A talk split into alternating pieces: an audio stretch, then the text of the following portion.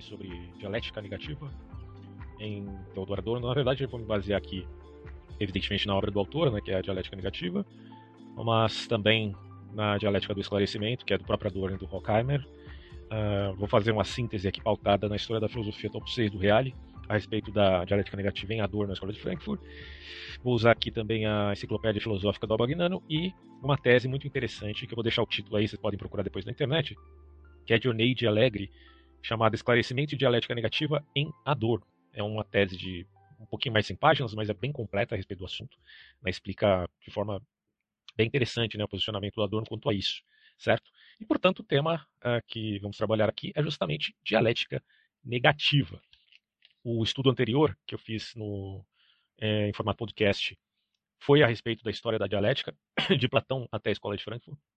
E agora, eu falei um pouquinho né, sobre dialética negativa ao final, mas agora a gente vai trabalhar mais especificamente este conceito da própria uh, dialética negativa, ok? Vou começar com a síntese aqui do Adorno, feita aí pelo Giovanni Reale, tá?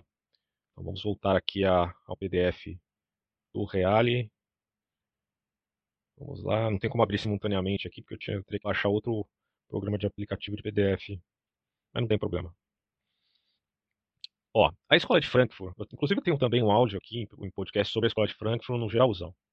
Mas aí o Reale vai dizer que essa escola surgiu ah, do Instituto de Pesquisa Social, só para a gente dar uma pequena introdução aí, fundada em Frankfurt, nos inícios da década de 1920.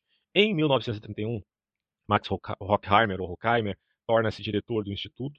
Com ele, a escola se caracterizou como centro de elaboração e programação, ou melhor, né, propagação da teoria crítica da sociedade, a escola de Frankfurt elaborou suas teorias e desenvolveu sua pesquisa à luz das categorias de totalidade de um lado e dialética do outro.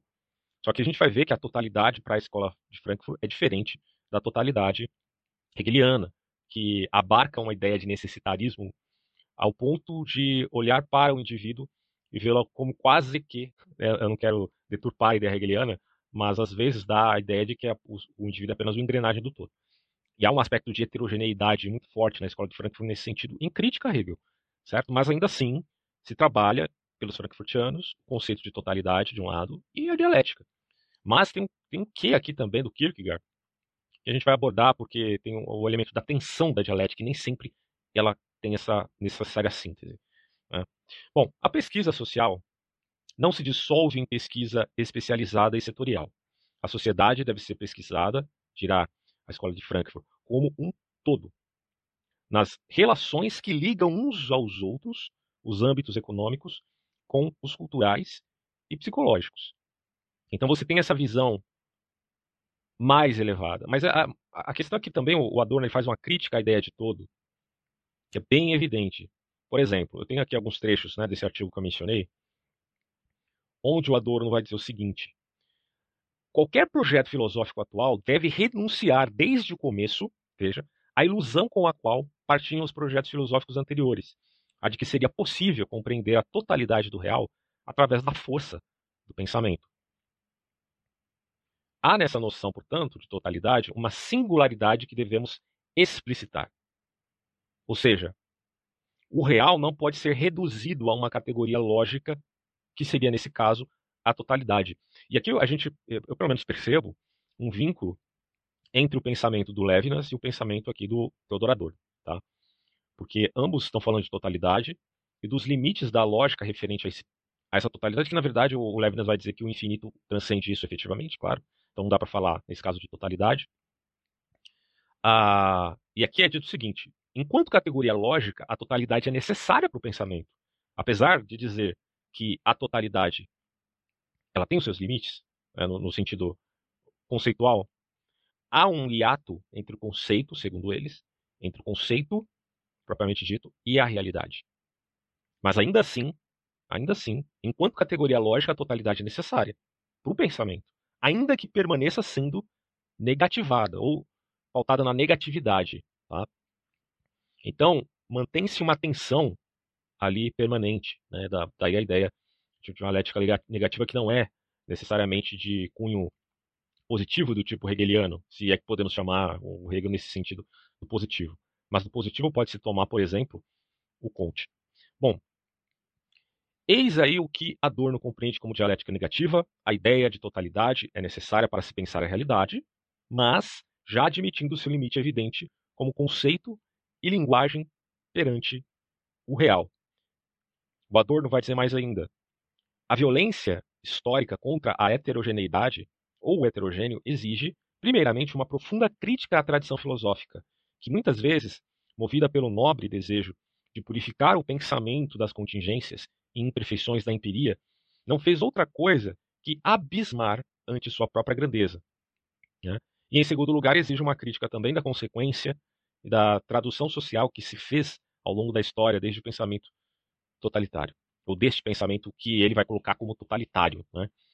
Chega o exagero, né, que, que é, é até chocante, da escola de Frankfurt dizer que a paridade entre Estados Unidos e Alemanha nazista. Né? Eles chegam a fazer essa comparação esdrúxula. Ah, justamente por conta dessa premissa pautada né, nos próprios conceitos que criticam a ideia de que o conceito em si tem a paridade com a realidade. É, um, é uma coisa que a gente percebe, será que não tem uma contradição aí? Mas, ao que parece, os frankfurtianos entendem que há de fato essa contradição, uh, mas mesmo assim eles precisam continuar usando conceitos para criticar o conceito e a ideia de dar razão criticando a razão, entende? Aí você tem a teoria crítica. A filosofia da linguagem tem esse problema também, que aparece em Wittgenstein, pelo menos no segundo, Wittgenstein aparece com muita força, que o segundo Wittgenstein é um crítico do positivismo, enquanto o primeiro é um defensor. Bom, e também é dito aqui o seguinte: a dialética para Adorno deve garantir, portanto, uma permanente tensão entre pensamento e realidade, certo? Mesmo criticando o idealismo, não se pode prescindir da atividade conceitual, da negatividade do pensamento. Este elemento de negação do imediato nutre a crítica de Adorno, por exemplo, ao positivismo. Adorno é um grande crítico do positivismo. Até porque, às vezes, o positivismo cai em quantificação e determinismos é, abjetos, né? Ah, ao ponto de tornar o ser uma coisa. Bom, a realidade, o objeto, é, no entanto, corretivo do pensamento. Então, há de se ter, e aí eu até concordo, né, a ideia de você ter um diálogo. Bom, existe uma tensão entre o pensamento, vamos colocar assim, entre a ideia e o mundo. E o mundo é quem sempre faz essa correção ao pensamento, não o contrário, podemos dizer assim. E na medida que você admita esse diálogo, bom, eu acho que aí você tem até um empreendimento socrático, e não necessariamente frankfurtiano. Mas há uma distinção evidente entre o empreendimento socrático, que é esse diálogo entre o nome e a coisa, né, fazendo frente aí às duas teses que Sócrates é, percebe como exageradas, porque de um lado você tem um cara que diz que o nome sempre reflete a coisa de uma forma assim efetiva. Do outro lado você tem aquele que diz que é tudo convenção, certo? Mas Sócrates vai dizer não, você precisa ter um diálogo entre o nome e a coisa. E aí se ampara a ideia também da dialética. Mas a, a dialética platônica barra socrática não é de modo algum a dialética hegeliana, tá? Por isso que eu remeto vocês a ouvirem também o meu áudio sobre a história da dialética. Tem um vídeo também a esse respeito. O vídeo está um pouco mais resumido, mas o áudio está bem completo. É... Então é isso, né? A dialética para Adorno deve garantir, portanto, uma permanente tensão entre pensamento e realidade. Mesmo criticando o idealismo, não se pode prescindir da atividade conceitual, da negatividade do pensamento. E esse elemento de negação do imediato nutre a crítica de Adorno ao positivismo, que acaba coisificando né, os seres. A realidade, no caso aqui, positivismo. A realidade, o objeto é, no entanto, corretivo do pensamento. Este é o paradoxo consciente em que se move a filosofia de Adorno. Ou seja, a utopia do conhecimento seria penetrar com conceitos o que não é conceitual, sem acomodar este aqueles. Né? Como pensar além dos conceitos usando conceitos? É uma questão que o próprio Adorno já está admitindo. Não sei como é que eu vou fazer isso, é uma questão paradoxal, mas ah, estamos admitindo de imediato. Mas vamos voltar aqui à síntese do Reale, porque ele vai deixar tudo de uma forma cronológica bem mais fácil de entender. Vamos lá. É, percebemos, portanto, que a escola de Frankfurt tem orientação socialista e materialista, né? fazendo uma ligação entre hegelianismo, marxismo e freudismo, no sentido de que eles também têm influência de Freud, mas veja bem, quando a escola de Frankfurt se remete a Hegel, Marx e Freud, eles estão, na verdade, refletindo Hegel, Marx e Freud. Eles não estão sendo hegelianos, eles não estão sendo marxistas e não estão sendo é, freudistas, ou, ou, ou, seguindo a psicanálise de Freud. Muito pelo contrário, Marcuse escreve um texto dizendo que Freud estava errado. Adorno escreve um texto dizendo que Hegel estava errado. Uh, textos e mais textos escritos sobre o marxismo refletindo, agora do ponto de vista até mesmo de pensar um novo agente da história. Porque o que há na escola de Frankfurt não é o marxismo propriamente dito, que diz que o agente da história é o proletariado. Não. Para Marcuse, o agente da história é o lumpen proletariado, que desemboca na classe estudantil. Não tem nada a ver uma coisa com a outra. Então, é, é, é intrigante a gente olhar para esse lado da escola de Frankfurt e perceber que, apesar de eles serem críticos à psicologia de massa, e podemos dizer, de certo modo, com razão, eles acabam também não fazendo isso do ponto de vista meramente moralista, né, como se fossem pensadores puramente éticos. Não. Eles o estão fazendo na medida de que acreditam que, pelos escombros da sociedade, em vista de uma dialética negativa, uma crítica da crítica da crítica da crítica, fazendo às vezes aqui de um, de um retórico um tanto grosseiro, significaria procurando pelo em ovo a todo momento, chifre em cabeça de burro a todo instante, eles poderão fazer dessa sociedade algo melhor, porque há sempre uma tensão entre o conceito de uma ideia e o mundo real. E principalmente olhando para o heterogêneo, para o diferente. Há paridade de pensamento entre um frankfurtiano de um lado, entre a ideia de micropoderes do, do Michel Foucault, uh, e a crítica também, a teoria crítica do Karl Marx, porque a ideia de teoria crítica aparece em Marx, né, antes de tudo. É, mas enfim, o que nós temos em geral é a, a, vista para o outro, a vista para a alteridade. Tá? Isso está presente antes de Marx, evidentemente, em Hegel, a ideia de alteridade. E aí aparecem vários outros filósofos, como citei aqui o Levinas né, também. Bom, e aí tirar o real aqui. É aqui que se instaura a ligação entre hegelianismo, marxismo e freudismo, que tipificará a escola de Frankfurt. Se a gente for fazer um resumo bem reducionista sobre a escola de Frankfurt, a gente pode dizer, como já mencionei antes, ela é uma síntese reflexiva, isso é importante dizer, é reflexivo, sobre hegelianismo, marxismo, freudismo. Claro, insere também outros pensadores ali, como Nietzsche, como Kierkegaard, que tanto influenciou o Theodor Adorno, e vários outros. Mas tudo isso pensando, né, essas duas, eh, essas três grandes escolas de pensamento em suas respectivas áreas, né? O marxismo mais vinculado à política, o hegelianismo mais ao idealismo filosófico e o freudismo mais a, a, a psicologismo, a, a psicanálise, a psiquiatria, etc. Bom, e a teoria crítica pretende fazer emergir as contradições fundamentais da sociedade capitalista e aponta para um desenvolvimento que leva a uma sociedade sem exploração. Podemos dizer aqui que há um olhar da Escola de Frankfurt sobre esse nível de se pensar uma sociedade sem exploração. Mas não há um plano, né, é, no sentido de uma cartilha para fazer isso, vamos colocar dessa forma. Se isto de fato existe, existe por conta daqueles que, seguindo essas ideias, se pautam agora num ativismo político. Porque veja bem, a escola de Frankfurt ela não é conhecida por serem ativistas, militantes, e sim um grupo intelectual que, na verdade, dará base a esses militantes, a esses ativistas, a esses partidários. Porém, ninguém da escola de Frankfurt, pelo menos por recomendação deles mesmos, deveriam fazer parte de partidos políticos ou uh, serem eles mesmos agentes históricos, ativistas, militantes certo? Até fica claro a, essa ideia quando Adorno fica chocado por conta dos seus alunos invadirem sua sala de aula, as mulheres tirarem o sutiã e mostrar o peito para ele. É, bom, enfim, porque ele era um intelectual um teórico e não estava muito preocupado uh, nos, nos, frutos das suas próprias ideias, certo? Naquilo que elas acabariam dando base em vistas de ações. Mas ele teve que, que colher esse fruto, inevitavelmente. Né? E aí o, o Reale vai dizer, com a tomada do poder da parte de Hitler, o grupo de Frankfurt emigra primeiro para Genebra, depois para Paris e finalmente para Nova York. Daí a ideia deles fazerem um, um, uma comparação né, entre a Alemanha nazista e os Estados Unidos, que é uma coisa bizarra né, de pensar. Pelo menos para mim é um erro de proporção. Mas aí, claro, é, tem todo um contexto para eles dizerem isso, pautado em sua própria visão de mundo filosófica. Depois da Segunda Guerra Mundial, o Herbert Marcuse, uh, o Eric Fromm e outros permanecem nos Estados Unidos, ao passo que o Theodor Adorno, Horkheimer e outros voltam para Frankfurt, onde em 1950 renasce o Instituto para a Pesquisa Social. Vamos falar um pouquinho de teoria crítica, só um resumo básico. Isso aqui seria necessário um estudo mais específico. Mas teoria crítica da sociedade na vista da Escola de Frankfurt, é a teoria proposta e desenvolvida é, que é contrária ao tipo de trabalho da sociologia empírica americana. Tá?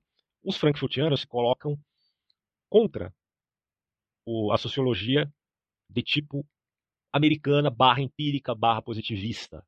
Tá? Por exemplo, de um lado você tem uma, uma visão muito positivista da, da, sociologia. De outro lado, você então vai ter a escola de Frankfurt.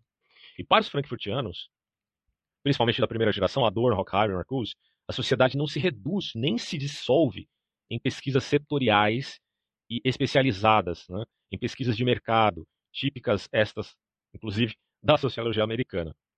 A pesquisa social para eles é, ao contrário, a teoria da sociedade como um todo. Então não há uma setorização, onde você faz um recorte e interpreta por este recorte. Mas é importante ver essa teoria social também como um todo. Então, uma teoria posta sob o signo das categorias da totalidade, como o Reale já falou, e da dialética. Tá? E dirigida ao exame das relações existentes entre os âmbitos econômicos, de um lado, psicológicos do outro e culturais da sociedade contemporânea. Daí, às vezes, de Hegel, de Freud e de Marx.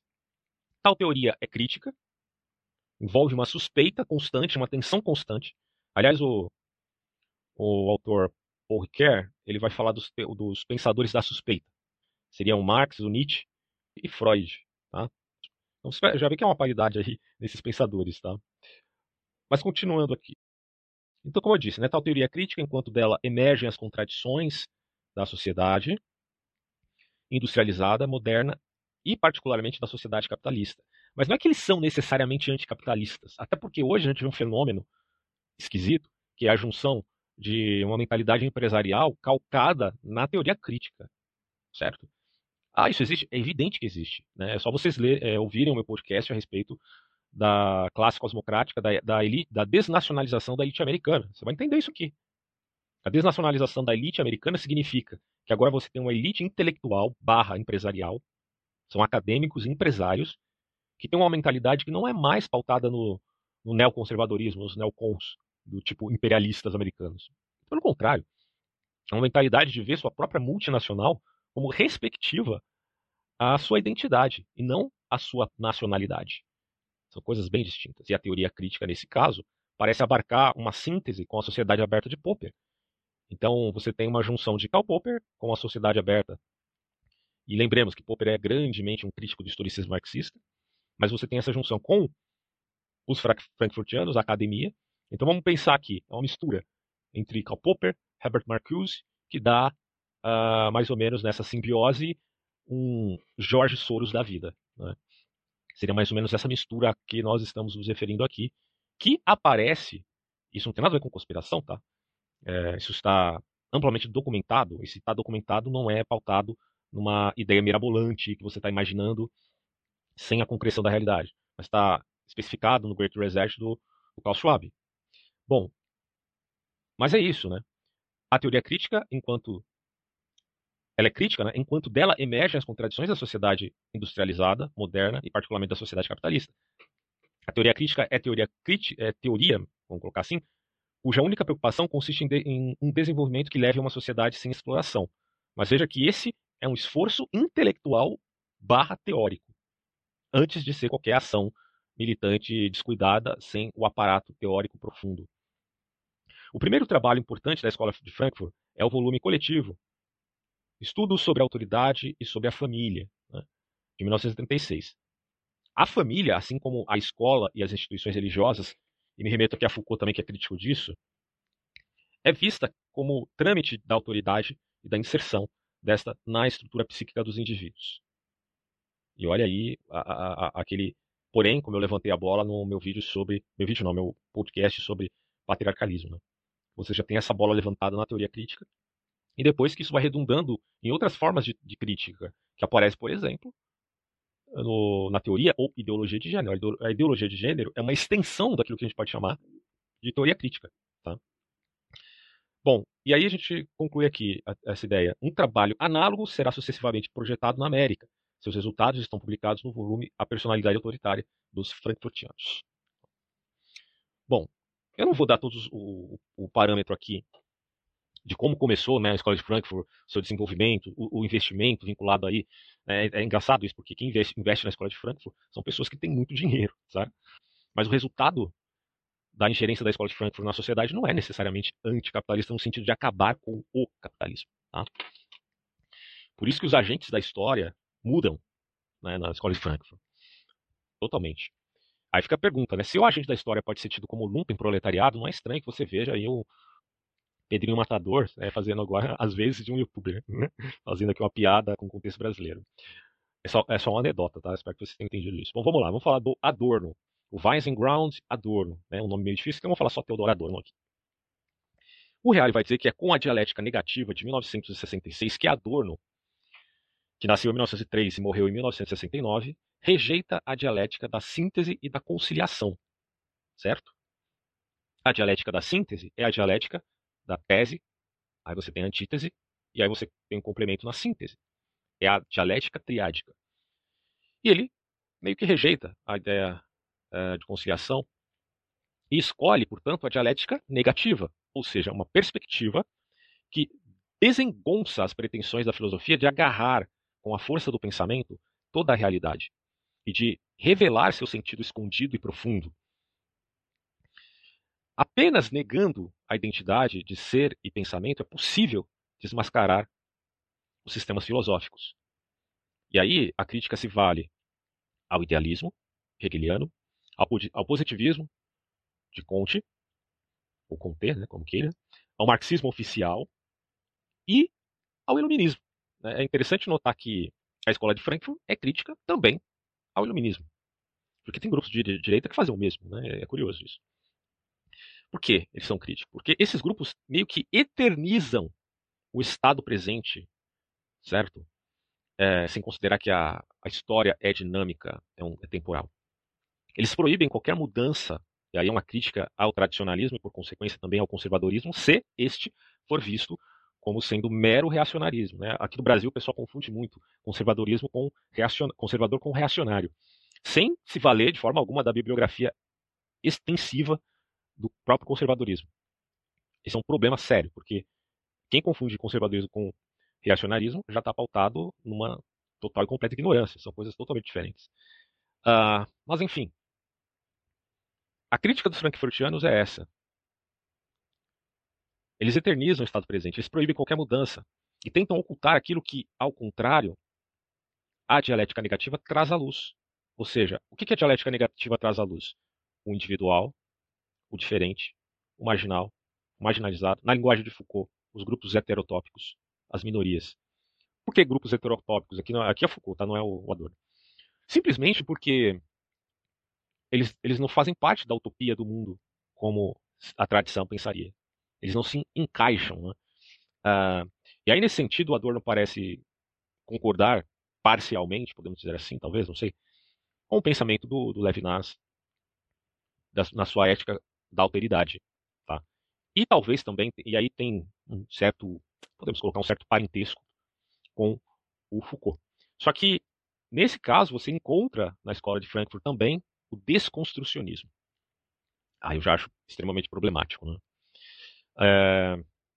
A teoria crítica quer ser uma defesa do individual, do qualitativo, contra essa visão engessada do quantitativo. Porque para o positivista a coisa virou, ficou. É, o que, que o positivista faz, né, eu diria assim, uma crítica do Adorno? É matematizar é, a realidade, ao ponto de tornar o sujeito um objeto, uma coisa. Tá? Eles fazem, portanto, uma crítica a essa coisificação do sujeito. Então há de se pensar uma dialética que não tenha esse pensamento focado no necessitarismo hegeliano. Daí a crítica ao idealismo hegeliano. Onde o indivíduo parece que é uma parte de uma engrenagem né? e não tenha, vamos dizer assim, a sua própria ação, a sua própria liberdade. Só que devemos tomar cuidado aqui, porque essa teoria crítica, como eu falei, desemboca numa ideia, por exemplo, da ideologia de gênero, que faz um descolamento total do eu com as suas circunstâncias ou com as suas determinações. E negar as determinações também é é um exagero. Assim como aquele que diz que você é sequestrado pelas suas determinações e logo você vive dentro de um caminho fatalista. As duas coisas são exageradas. Né? Por isso que eu, eu priorizo a, a, síntese né, do, Ortega y Gasset quando ele fala que somos nós e nossas circunstâncias. Nós refletimos nossas circunstâncias, nós somos aquilo que fazemos com que as coisas fazem de nós, né? como diria Sartre. Bom, uh, só, só, repetir isso aqui então. Uh, eles defendem o individual, o diferente, o marginal e o marginalizado. Por isso não é estranho que Herbert Marcuse coloque o lumpen proletariado como agora uma espécie de agente da história. Os grupos heterotópicos, as prostitutas, aqueles que estão à margem né, do, do normal, digamos assim, entre aspas. Não estou querendo normalizar essa pessoa, essas pessoas, só estou falando que não fazem parte da utopia da tradição. As prostitutas, é, os LGBTs, os, inclusive até os marginais, ladrões mesmo, assim, criminosos até. Bom, a teoria crítica quer ser uma defesa do individual, do qualitativo, e coloca-se como denúncia de uma cultura culpada e miserável. Toda a cultura depois de Auschwitz é varredura. Há de se considerar o que aconteceu em Auschwitz. Adorno é tenaz e duro, crítico da cultura contemporânea, uma vez que ela serve ao poder ao invés de dar voz à realidade arruinada da sociedade capitalista. Mas aqui, aparentemente, quando você ouve isso aqui, né, você pensa, poxa, mas a escola de Frankfurt, então, é contra o capitalismo e tal. Mas, no fundo, cara, o resultado não vai ser bem esse, tá? como eu já falei antes. Dialética do Iluminismo, de 1949, é um livro que Adorno escreve junto com Horkheimer para combater aquele tipo de razão que, de Xenófanes em diante, pretendeu racionalizar o mundo para torná-lo manipulável e subjugável, do tipo até domínio, domínio da natureza, né? É um domínio da natureza. E essa razão é uma razão instrumental. E como tal, sendo pois instrumental, cega em relação aos fins prepara instrumentos para atingir fins desejados e controlados por um sistema. Uh, assim como acontece com a indústria cultural, ou seja, com o aparato poderoso, constituído essencialmente pelos mass médias, né? É, cultura de massa, né? cinema, televisão, rádio, disco, publicidade, material ilustrado, etc., por meio do qual o poder impõe valores e modelos de comportamento, cria necessidades, estabelece a linguagem. Mas olha só o que aconteceu com a teoria crítica na modernidade. É importante a gente sempre tomar a crítica do Adorno, que viveu num tempo tão anterior ao nosso, porque a gente já viu que o Adorno aqui é de. nasceu em 1903. Então, quando ele está falando disso, ele não está vivendo agora na nossa época, a gente tem que contemporaneizar. E hoje nós sabemos que a teoria crítica ela fez, acabou se tornando uma miscelânea com o que podemos chamar aí de cultura pop, certo?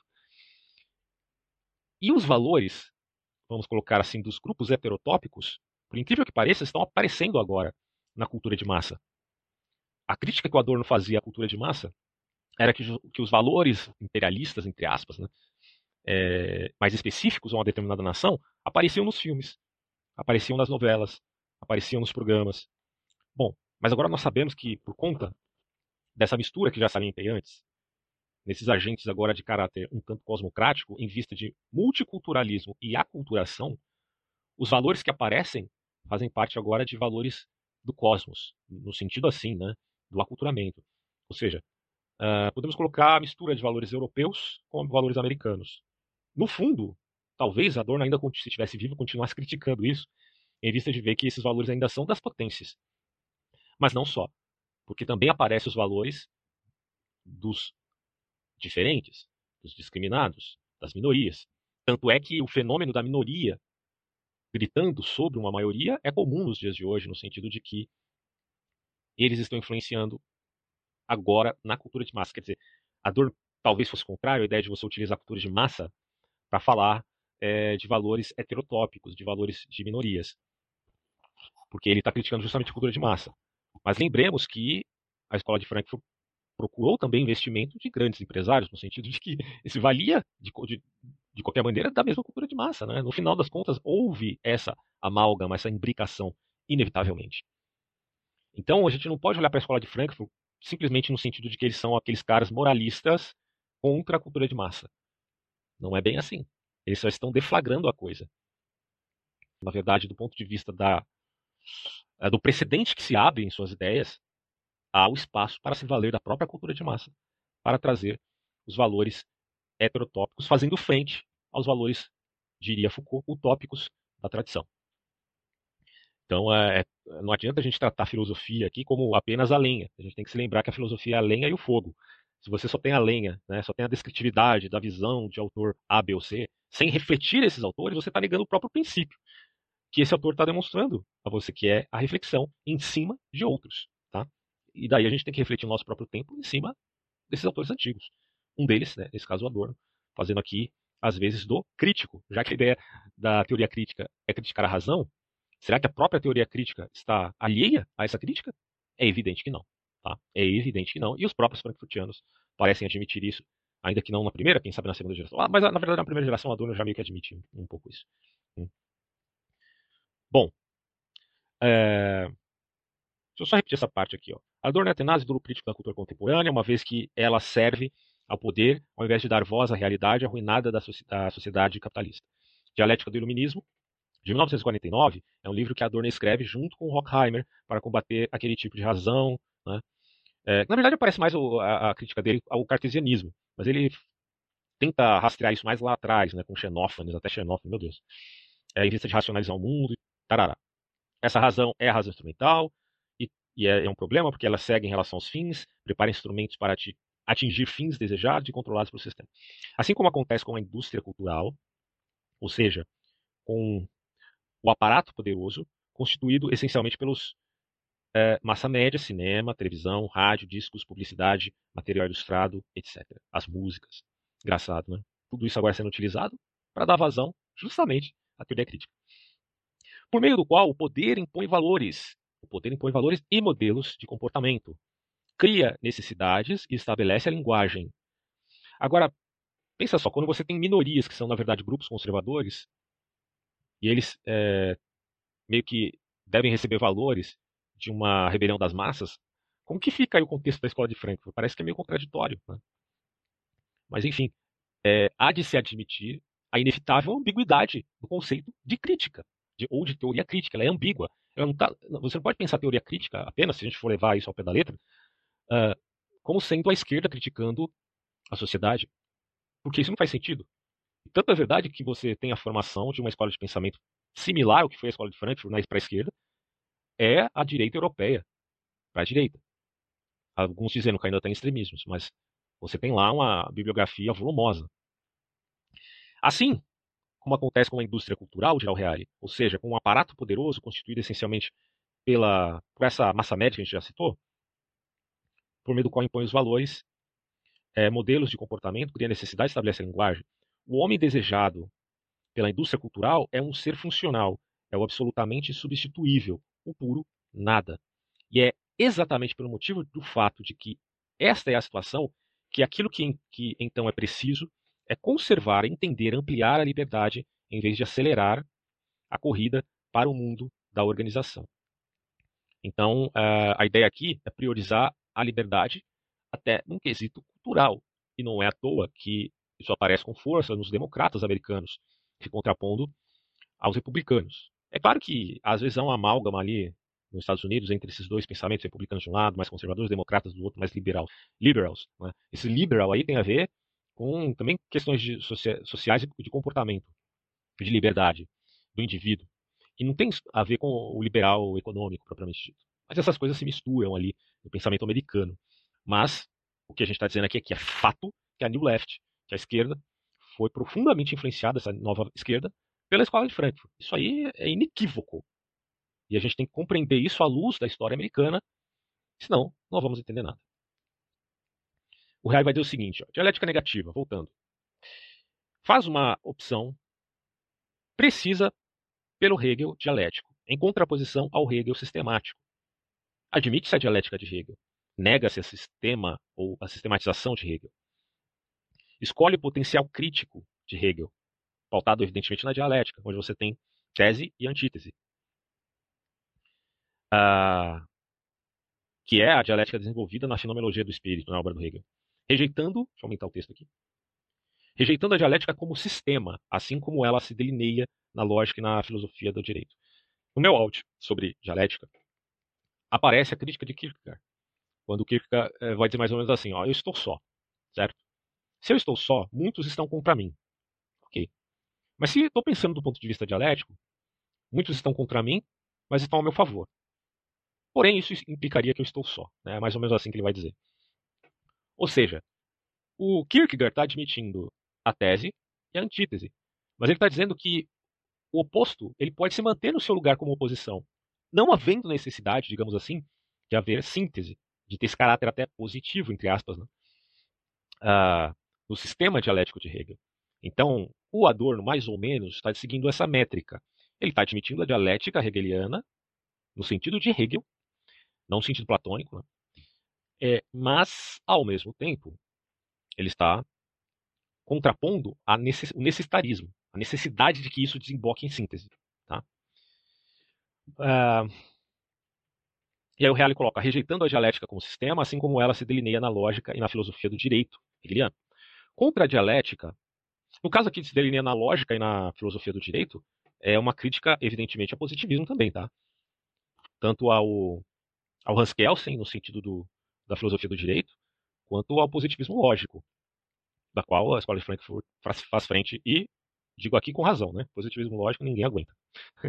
Bom, contra a dialética da síntese e da conciliação, Adorno baseia-se na dialética da negação, na dialética negativa, isto é, na dialética que nega a identidade entre realidade e pensamento. Como a gente viu no começo, ele está negando essa identidade entre o pensamento, a ideia e a realidade. É, e aí ele coloca aqui, desbaratada as pretensões da filosofia de captar a totalidade do real, revelando seu sentido oculto e profundo. Porque é, é complicado a gente também pensar que somos capazes de, de ter o conhecimento do todo. Eu acho que é meio confuso isso, né? Em seu trabalho de 1931, A Atualidade da Filosofia, o Adorno já disse que quem escolhe hoje o trabalho filosófico como profissão deveria renunciar à ilusão da qual partiam anteriormente os projetos filosóficos, né? a ilusão de que, por força do pensamento, é possível captar a totalidade do real. É aquela coisa das grandes narrativas. Daí a necessidade dos filósofos da suspeita. Né? O Nietzsche colocando abaixo essas pretensões. Ah, não sei se com tanto sucesso assim, né? mas enfim. Ah, assim também como Marx e como Freud. Mas é engraçado que todos esses três filósofos da suspeita, eles são reducionistas, né? Porque o Nietzsche reduz tudo à vontade de poder. Eu não estou querendo também fazer espantalho do Nietzsche aqui, mas a gente pode colocar que ele enfatiza com exagero essa questão de vontade de poder. Assim o faz também o Freud, só que Freud está reduzindo a coisa para libido. Tá? Ah, mas eu posso vincular a vontade de poder com libido. Tá bom. Mas e quanto ao Marx, que está reduzindo tudo às relações econômicas de, e luta de classes? E aí? Né? Também a vontade de poder. Você pode até colocar. Mas, ao meu ver, o que esses três estão, estão demonstrando sem querer, sem querer, hein, é que esta suposta interdependência que existe entre os três, na verdade, só demonstra que o ser humano tem muitas esferas de ação, certo? E que, embora elas estejam vinculadas, elas não, elas têm que ser distinguidas, porque a distinção não necessariamente implicaria aí em divisão, tá? São coisas de distinguir uma coisa, dividir a outra. E, portanto, não há como você querer reduzir o indivíduo à vontade de poder ou à libido ou à relação econômica, mesmo que você esteja admitindo que as três coisas sejam interligadas. Ainda assim, com as três coisas interligadas, é uma redução do homem. É... Bom, então, é, em 1931, Adorno já disse isso, né? Que quem escolhe o trabalho filosófico tem que se apartar da ilusão de que por força do pensamento é possível captar a totalidade do real. Trata-se precisamente de uma ilusão, como demonstra a falência da metafísica tradicionais. E mas aí a gente precisa entender o que é metafísica antes de sair comprando a ideia da falência da metafísica tradicional. Porque você comprar essa ideia é um argumento de autoridade. Você tem que partir do pressuposto de que, primeiro, o que é metafísica, o que foi na filosofia clássica e como ela se enfraqueceu no decorrer é, da, da, filosofia moderna, mais precisamente pós-Kant. Né? O Kant é o pensamento-chave aqui para se pensar isso. Mas aí ele coloca aqui também que não foi só a, metafísica tradicional, mas a fenomenologia se enfraqueceu. A fenomenologia do espírito do Hegel, vamos combinar que é, é uma metafísica. Né? Ah, mas ele coloca também o idealismo, a falência do idealismo, a falência do positivismo, que também é uma metafísica, a falência do marxismo oficial, tá? porque ainda se admite um ranço do ressentimento marxista, ainda que se não se diga ressentimento, porque eles não vão aceitar essa palavra, mas é o que aparece no fruto da escola de Frankfurt, um ressentimento, ainda que ele não queira admitir, mas aparece.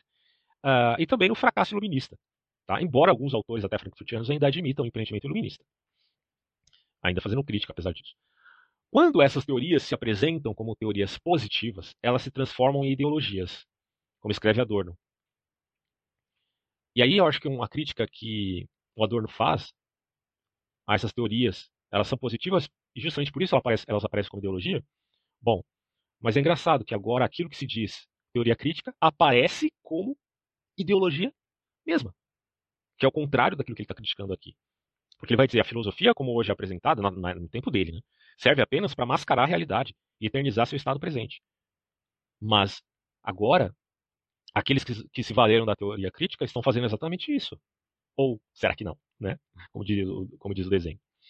Somente afirmando a não identidade entre ser e pensamento é que se pode garantir a não camuflagem da realidade. É, ele vai falar então que não nos apresenta absoluto de forma harmônica ou de qualquer modo dotada de sentido. Nós vivemos depois de Auschwitz e campo de concentração nazista terrível. Né? E o texto que a filosofia deve ler é incompleto, cheio de contrastes e lacunas, onde muito pode ser atribuído ao gênio maléfico. Repetindo, o texto que a filosofia deve ler é incompleto, cheio de contrastes e lacunas, onde muito pode ser atribuído ao gênio maléfico. É, assim, desculpem fazer esses links, tem gente que não gosta, mas eu tenho que fazer porque isso faz parte da minha formação, tá? O apóstolo Paulo, ele fala algo muito intrigante que eu gostaria de ler aqui. É, prestem atenção nesse texto de Paulo e vejam que coisa intrigante aqui. A gente vai tentar fazer um bem bolado e vincular isso com o que o, Adorno está falando para sintetizar a ideia. Ó. Irmãos, isso aqui é 1 Coríntios 10. 1 Coríntios capítulo 1, versículo 10. Irmãos, em nome de nosso Senhor Jesus Cristo, suplico a todos vocês que concordem uns com os outros no que falam, para que não haja divisão entre vocês, antes que todos estejam unidos num só pensamento e num só parecer. Não que Paulo esteja dizendo que você tem que ser. que vocês têm que pensar igual, que não, há, não haverá divergência entre vocês, que isso é uma utopia. Né? Mas o que ele está dizendo é, é. Tentem ser mais tolerantes, no sentido de que priorizem aquilo que vocês estão pensando de igual modo, no sentido de que todos estão buscando um alvo comum, ou seja, a sua própria maturidade na, na sua salvação. E aí ele fala: Meus irmãos, fui informado por alguns da casa de Chloe de que há divisão entre vocês. Aí é, é basicamente o que a escola de Frankfurt faz, não na, no sentido igrejal, mas no sentido laico é, na sociedade como um todo, implodindo a sociedade com críticas de críticas de críticas, divisões de divisão de divisão, de muitos pavimentos. E Paulo está criticando isso para a igreja, evidentemente. Poxa, tem muita divisão entre vocês. Então, com isso, eu quero dizer que alguns de vocês afirmam: eu sou de Paulo, eu sou de Apolo, eu sou de Pedro, ou eu sou de Cristo. Acaso Cristo está dividido? Foi Paulo crucificado em favor de vocês? Foram vocês batizados em nome de Paulo? Dou graças a Deus é, é, isso acontece muito no seio da igreja, quando se fala que eu sou católico, eu sou protestante. Eu sou... Tudo bem, há diferenças evidentes entre esses grupos. Mas Paulo está perguntando: acaso Cristo está dividido? Foi Paulo crucificado? Foi a igreja católica crucificada por vocês? Vocês foram batizados em nome dos protestantes? Bom, aí ele fala: Isso aqui eu estou né, contemporaneizando. Dou graças a Deus, dirá Paulo, por não ter batizado nenhum de vocês, exceto Cristo e de modo que ninguém pode dizer que foi batizado em, nome, em meu nome.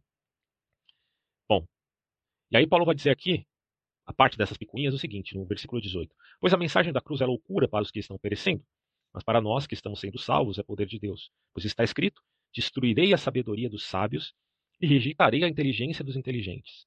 Agora sim, à luz dessas palavras, olha para a história da filosofia.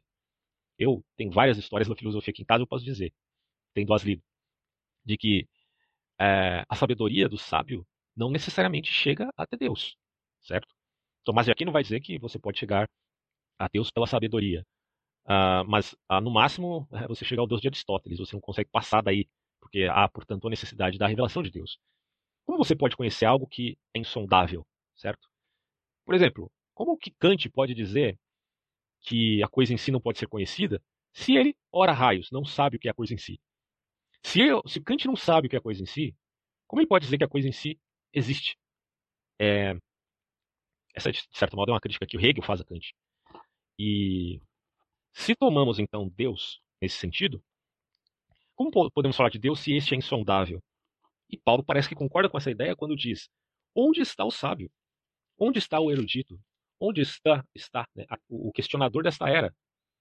Acaso não tornou Deus louca a sabedoria deste mundo? Visto que na sabedoria de Deus, o mundo não conheceu, não conheceu por meio da sabedoria humana. Agradou a Deus salvar aqueles que creem por meio da loucura da pregação. Porque Paulo está admitindo que esse bagulho aqui é uma loucura, né? É escandaloso para a sofisticação filosófica, sabe, de sua época, imagina para hoje em dia, né?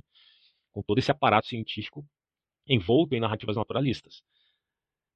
Aí Paulo vai dizer: os judeus pedem sinais miraculosos e os gregos procuram sabedoria. Hoje, os judeus é, também procuram sabedoria, né? Os, os frankfurtianos são todos judeus, ou pelo menos boa parte. Nós, porém, pregamos a Cristo crucificado, o qual de fato é escândalo para os judeus e loucura para os gregos. Mas para os que foram chamados, tanto judeus como gregos, Cristo é o poder de Deus e a sabedoria de Deus. Porque a loucura de Deus é mais sábia do que a sabedoria humana. E a, e a fraqueza de Deus é mais forte que a força dos homens. Cara, isso é muito. Para para refletir isso aqui do ponto de vista filosófico, tá? Não meramente devocional barra teológico. É muito intrigante, né? Porque ele está falando aqui que a loucura de Deus é mais sábia que a sabedoria humana. Porque quando você olha para o cristianismo, e você olha para as raízes do cristianismo, você pensa, cara, isso aqui é difícil de uh, coadunar né, com a mentalidade filosófica barra científica do mundo. Mas ainda assim, isso é mais sábio do que é, as filosofias do mundo. E se você for parar para pensar assim com o mínimo de honestidade intelectual, você vai ver que é verdade. Né? Porque o cristianismo ele trabalha com concepções que parecem a nossos olhos apoéticas, no sentido que Deus é absoluto, mas o homem tem liberdade. Né? O homem tem liberdade e ele é culpado pelo que faz, mas ao mesmo tempo ele tem determinação. Então são coisas que parecem aporéticas, mas que no fundo fazem sentido do ponto de vista de que é a loucura de Deus, entre aspas, loucura entre aspas. Por quê? Essa é a representação daquilo que nós podemos chamar de a fagulha do entendimento divino, que é só dada por revelação, não é dada pela sabedoria humana. Quer dizer, a sabedoria humana não consegue alcançar isso e nunca vai alcançar, certo? E aí a gente cai na crítica também do Adorno e do Levinas, quando diz que essa questão de totalidade é uma questão do ponto de vista lógico que não cabe à realidade propriamente dita, que eles dirão é irracional. Mas esta tal irracionalidade, na verdade, é o limite do conhecimento humano. E a partir daí se admite o conhecimento divino, que não é de nossa própria característica. Nós não conseguimos abarcar esse entendimento, esse conhecimento, que, portanto, é nos dado por infusão, no sentido, claro, revelatório, que Paulo está dizendo aqui, que está amparado é, na vida de um homem, né, que seria o Logos Divino, Cristo, etc. É bem intrigante, né? Bom, e aí ele fala assim, para a gente terminar essa parte, é, meus amigos, pensem no que vocês eram quando foram chamados. Poucos eram sábios, segundo os padrões humanos. Quase nenhum de vocês aí que, que admitiram o cristianismo eram filósofos, né? Porque aí vocês teriam até um, é, muitos mecanismos de defesa contra esse apelo da religião. Poucos de vocês eram poderosos, poucos eram nobres de nascimento. Mas, aí ele diz, Deus escolheu o que para o mundo é loucura, para envergonhar os sábios, os filósofos. E escolheu o que para o mundo é fraqueza, para envergonhar o que é forte. E escolheu o que para o mundo é insignificante, desprezado e que nada é, para reduzir a nada o que é, a fim de que ninguém se vanglorie diante dele. Em outros termos, Deus não despreza nenhuma categoria de ser pensante, desde o maior ao menor, desde que se entenda que este maior uh, saiba, ou pelo menos entenda a sua própria miséria ontológica, e que tome isso como peregrinação ontológica também. Há para ele, evidentemente, salvação. Mas, na medida em que mantém-se a sua arrogância, mantém-se a palavra de reduzir a nada o que é, a fim de que ninguém se vanglorie. Por isso que a redenção, ou o empoderamento, né, como é a linguagem da moda, ela só pode ser empoderamento da alma, ela não pode ser empoderamento da sua característica física. Até porque a sua característica física muda. É, seja ela é, da identidade do homem, da mulher, da beleza, da figura, e por aí vai. Da força, da fraqueza. Por isso que Paulo também fala, né, não há homem nem mulher no reino de Deus. É, na questão valorativa não há diferença alguma. Mas não, não que ele esteja negando homem e mulher do ponto de vista biológico. Mas que ele está dizendo, sou eu e minha circunstância. Fazendo aqui uma miscelânea com o pensamento de Ortega e com Paulo, né? Meio loucura para alguns, mas faz todo sentido nesse contexto. E aí ele diz, o qual se tornou sabedoria de Deus, Jesus. Né? É, e quem se gloriar e quiser fazer isso, se glorie na, em Deus, ou significando aqui, nesta loucura, nesta loucura de Deus, tá?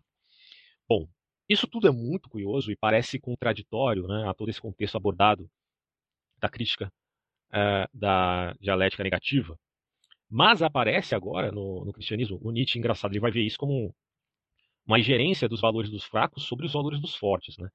É, e aí ele faz toda uma crítica voltada ao cristianismo como que o verdadeiro causador da queda do Império Romano, né, do, dos fortes, dos aristocratas.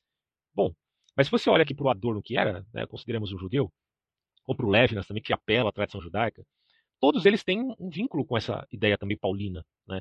ainda que por uma herança muitíssima distante, digamos assim, de olhar para essas coisas e dizer, mas espera aí, e o outro? E a alteridade? E a sabedoria, né? É, que está além do conceito? Tá vendo? Há uma sabedoria além do conceito. Mas como é que a gente vai chegar aí? O Adorno não sabe como chegar a essa sabedoria além do conceito, porque ele não admite que isso se dá através da ideia religiosa de revelação. Né? Ele não está admitindo revelação nenhuma. Mas pelo menos ele chegou ao ponto de dizer há uma sabedoria além do conceito. Só que o problema é que a dialética negativa, sem esse aparato de empoderamento da alma, ela desemboca em qualquer tipo de, de narrativa que permeie uma tensão entre o ser humano e o mundo. Há uma tensão do ser humano cristão com o mundo, de fato. Né? Do ponto de vista cristão, há essa tensão, porque o, o cristão é o, é o, peregrino na Terra. Né? Ele não é o cosmopolita, a Terra é minha casa. Não, é, é o oposto. Uh, o Nietzsche vai criticar isso como uma, um niilismo, como a gente já viu em outros vídeos, um niilismo negativo, está negando todo mundo. Mas não é exatamente isso que é a pregoação é, do cristianismo. Do ponto de vista literal, você pode, pode entender dessa forma, mas não é. Né? Não é mero ascetismo e ascensão de cunho gnóstico. Não. É, mas é, na verdade, simplesmente o reconhecimento da, do tempo fugaz da vida. Tá? Então há um caráter niilista aí no cristianismo, de fato, em olhar para a vida e falar, é um sopro, né? É porque é só uma constatação, é um sopro. Pô, o cara está vivo 80 anos, morreu, é, isso é um sopro, tá? Então essa constatação redunda numa redução desse sujeito. Mas da redução, desse escombro é resgatado a ideia de se pensar agora de que este tal tem lugar cativo, certo? Uh, plano, vamos colocar assim, separado para ele, dado efetivamente por Deus. Que tem, uh, numa linguagem é, positivista, né, vamos colocar dessa forma, os dados dessa criatura, os dados históricos e, as, o, e o dado informacional, se você quiser reduzir tudo a informação, como fazem os transhumanistas. Deus tem essa, esses dados informacionais, certo? É, envia de resgatá-los no momento propício. Claro que eu não estou querendo fazer essa redução, porque eu sei que o ser humano é mais do que essa coisificação feita pelo positivismo, como bem diz, inclusive, a Escola de Frankfurt. Bom, é, e aí é dito aqui pelo Reale, a dialética é a luta contra o domínio do idêntico, é a rebelião dos particulares contra o mal universal. É bem interessante nessa essa conceituação aqui. É, é você pensar que há sim livre agência em meio a esse absolutismo arbitrário que há no, na totalidade. Por isso que o Levinas admite heterogeneidade aqui nas relações. Porque se você admite só essa, essa coisa quase monista né, e mística de que as coisas se movem pela sabedoria do, do espírito, no sentido do espírito, claro, no espírito hegeliano, né, no sentido que o Hegel dá a ideia de espírito da história, fica uma coisa quase que uma engrenagem, né? ou você pode entender como um organismo também, né? como uma coisa orgânica. E por isso que eu digo, cara, é, a profundidade desse conceito do Ortega que é tão importante, que você é a junção do seu eu com as suas circunstâncias, com as suas determinações. Você não pode se descolar das suas determinações, como diz a teoria crítica radicalizada em ideias que vão além da lógica, né? é como instrumento para se reconhecer o possível. É, o que o Ortega está dizendo, você pode admitir o possível, como não sendo meramente potência, porque potência desemboca em ato. Mas o possível é a escolha que o, que o agente histórico faz, que o é, indivíduo faz em sua livre agência. Portanto, você não é um ser totalmente determinado no sentido fatalista. Isso, cara, isso é fundamental. Né? Agora, o que a escola de Frankfurt está é, meio que colocando, pelo menos abrindo precedente, vamos colocar dessa forma, é que é como se o sujeito fosse quase que totalmente descolado disso. E aí já não dá para conciliar tal coisa com o Ortega Gasset, a não ser que você concilie com a crítica que o Ortega Gasset faz quando fala de rebelião das massas. Porque o que aparece aqui é uma rebelião das massas que desconhecem o valor da tradição do ponto de vista de uma reflexão. Porque você não pode olhar a tradição como sendo sempre algo ruim. como aparente aparece, aparentemente aparece aqui na Escola de Frankfurt. Mas você tem que refletir isto, que é parte da sua própria formação. Porque a Escola de Frankfurt, ou pelo menos os autores ali parecem não ter entendido, que boa parte da formação deles é justamente a tradição, certo? Só que eles tomam isso agora do ponto de vista negativo e não positivo. É... Só que ainda assim eles estão se valendo da metafísica, da tradição, da, da conservação dessas ideias, só que do ponto de vista negativo. Mas essas coisas, é o que eu estou dizendo, ainda aparecem. Não há inovação efetiva. Como diz a Hannah Arendt, referente a Nietzsche e a Kierkegaard e a Marx. Ela vai dizer que Marx, Kierkegaard e o Nietzsche, eles só inverteram as coisas. Eles não inovaram em nada, basicamente. Né? Bom, mas continuando aqui, né? a dialética é a luta contra o domínio do, idêntico, é a rebelião dos particulares contra o mal universal, é, dito entre aspas totalidade, porque a, o real não é racional, segundo o Adorno, certo? Não é racional. Entenda-se real como natureza, no sentido de que, que não há teleologia, tá? Ele está falando no sentido, não há teleologia, não há racionalidade, não há finalidade. Mas é, isso aqui é evidentemente oposto, por exemplo, à ideia paulina, que vê que a finalidade da teleologia não está especificamente na natureza. Porque o conceito de Paulo a respeito da natureza, ele é muito claro, né? É, quando, ele, quando ele diz que a natureza ela também foi subjugada por conta do, da, da, queda humana, da queda dos anjos, etc. Há uma maculação nessa natureza, a natureza como um todo. Ela, ela tem uma. A natureza, vamos colocar assim, ela tem um, um aparato que permite que ela tenha uma funcionalidade, mas ela não se identifica com Deus. Portanto, nós não precisamos identificar a natureza como faz o Spinoza, identificá-la com Deus. Não, Deus é outra coisa. A finalidade não está especificamente na natureza como tal, mas na inferência de um agente externo a ela, que a transcenda. Do eterno, vamos colocar dessa forma. Né? Ou seja, do conhecimento que vai além dos conceitos. Hum? Por isso que Paulo, quando ele foi lá para o terceiro céu, ele diz assim: ele tá, ele, quando, quando, Paulo fala terceiro céu, ele está usando uma linguagem da apocalíptica, da apocalíptica judaica. É, mas ele está simplesmente se referindo a algo que ele não consegue adjetivar claramente.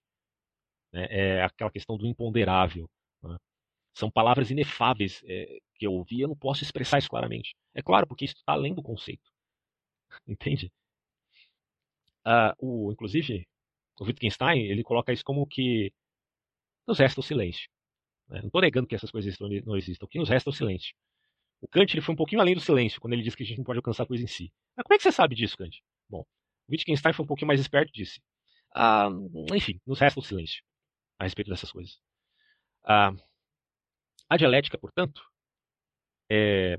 Vamos partilhar dessa parte. Na verdade, escreve Adorno, nos três estudos sobre Hegel, a razão torna-se impotente para captar o real. A razão humana é impotente para captar o real, como no sentido de captar o todo. Essa pretensão positivista da teoria de tudo da física é uma pretensão burra, diria Adorno. Porque ela tenta captar a totalidade. Hum, não vai conseguir. Uh, e ele fala que não por sua própria impotência, mas porque o real não é razão. Aí é que está um problema aqui, né? A gente precisaria refletir. Não há como captar a realidade para o físico na sua teoria de tudo, porque, segundo Adorno, é, o real ele não é racional. Só que, contra essa visão de Adorno, a gente partindo para o pressuposto da física propriamente dita, vai entender que há, sim, uh, que podemos chamar de constantes universais, e a calibragem que há no universo é tal, é tal que possibilita a vida, que é uma coisa assim no nível de que, bom, se, se a gente pode dizer que isso é probabilidade, então a gente tem que admitir uma infinidade de universos para admitir que um deles tem essa calibragem que tem este aqui. Então, é, a dor não está considerando esses parâmetros da física, mas eu estou, em vista de dizer que essa colocação dele sobre a natureza é um pouco inconsistente. Porque, de fato, a natureza apresenta um caráter de não finalidade e de não teleologia. Mas ao mesmo tempo ela, ela tem constantes universais e ela aparece como que mais ordenada no seu início do que em seu fim, se considerarmos um fim futuro. Em outros termos, se há entropia no universo é porque havia ordem maior no início dele. Como explicar isso, então, à luz do que o Adorno está dizendo aqui, que não há racionalidade no mundo? Podemos pressupor, do ponto de vista cristão, que a racionalidade existe, que a ordem é maior no seu início, ela existe, mas é que esta ordem foi corrompida. E aí você pode admitir uma impotência de descobrir o real por causa de um caráter caótico que há nesse real, por conta da entropia ou de uma certa corrupção. A gente pode repensar isso mais a fundo depois. Bom, por isso, é função da dialética negativa subverter as falsas seguranças dos sistemas filosóficos, trazendo à luz o não idêntico, que eles reprimem. Isso aqui tem muito a ver com Nietzsche, né, na, na dialética, da, dialética da antinomia. A antinomia da dialética aparece aqui, de certo modo, em Adorno. Vamos repetir. Ó. Função da dialética negativa subverter as falsas seguranças dos sistemas filosóficos, trazendo à luz o não idêntico, que eles reprimem, e chamando a atenção para o individual e o diferente que eles deixam de lado. Ou seja, na medida que há de que a grande narrativa se vê na contingência de fechar o pacote da ideia, das suas ideias, ele deixa de lado uma série de coisas. Inclusive até às vezes o indivíduo. E acaba reprimindo isso. E cabe à teoria crítica, diz aqui o Adorno, não ser uma ideologia. Não ser uma ideologia. Mas ir contra as ideologias. É um pouquinho diferente do Gramsci, talvez, porque o Gramsci ele, ele pensa que a ideologia pode se tornar agora um mecanismo pelo qual nós viemos a introjetar o pensamento que é um pensamento infiltrado nas instituições. O que é o pensamento infiltrado? São os valores do socialismo infiltrados agora nas instituições que Marx diz que, é, que são ideologias e cortinas de fumaça. Então o Gramsci está pensando, vamos formar intelectuais orgânicos, líderes que se infiltrem nessas instituições para levar a elas os valores das, da, do socialismo. É, é, quase uma conspiração isso aí, né? mas enfim. E, só que parece que, que a escola de Frankfurt não é bem isso. Porque os frankfurtianos estão dizendo que a ideologia é, é, um problema, que a gente não tem que trabalhar a ideologia, mas sempre a tensão da teoria crítica, a tensão entre pensamento e realidade, como que é, consertando, digamos assim, as grandes narrativas. Trata-se, e, e, por isso que ele fala que a, a dialética é negativa. Porque se você tem uma grande narrativa, e essa grande narrativa apregoa coisas que, que se, acabam sendo confrontadas pela própria realidade, que há descobertas espontâneas que vão contra a ideia que está sendo exposta na grande narrativa, então tem que ser consertado, não é, não é a realidade, sim a grande narrativa. Do contrário, isso seria uma postura ad hoc, né, na linguagem da filosofia da, filosofia da ciência e de Karl Popper. Apesar que já disse aqui que o Adorno tem um debate com o Karl Popper e o Adorno coloca o Popper como se fosse um positivista. Coitado do Popper, nem, nem era isso. É, e aqui é dito, trata-se de uma salvaguarda das diferenças do individual e do qualitativo. O Bergson, é bem interessante o pensamento de Bergson da diferença de qualidade e quantidade. Eu acho que ele é até superior a essa visão do Adorno, porque o Bergson ele não é materialista. Né? Ele admite um, um, aspecto metafísico aí na duração que é a consciência. Enquanto que o Adorno não tem essa admissão, então ele, fica, ele, ele cai num, num hiato aqui terrível. Na escola de Frankfurt, ela ela está pregando um moralismo quase que metafísico, porque o moral, o ético, só, pode, só poderia ser justificado nesses termos, em última instância, digo. Não que você não deve admitir ética, mesmo ser materialista, você deve admitir.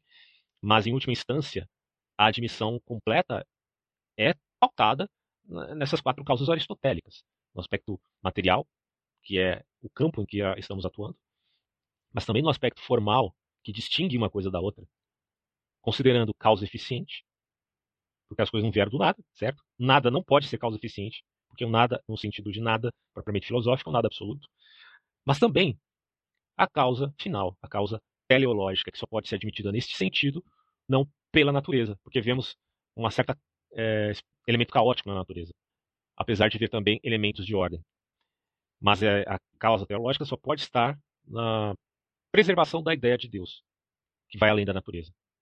Entende? E isso não tem na escola de Frankfurt. Então eles caem num, num, num abismo aí, porque o que, que vai justificar de fato essa dialética negativa em vista de conservar, certo, a paridade com o real, se o real nesse caso é totalmente irracional.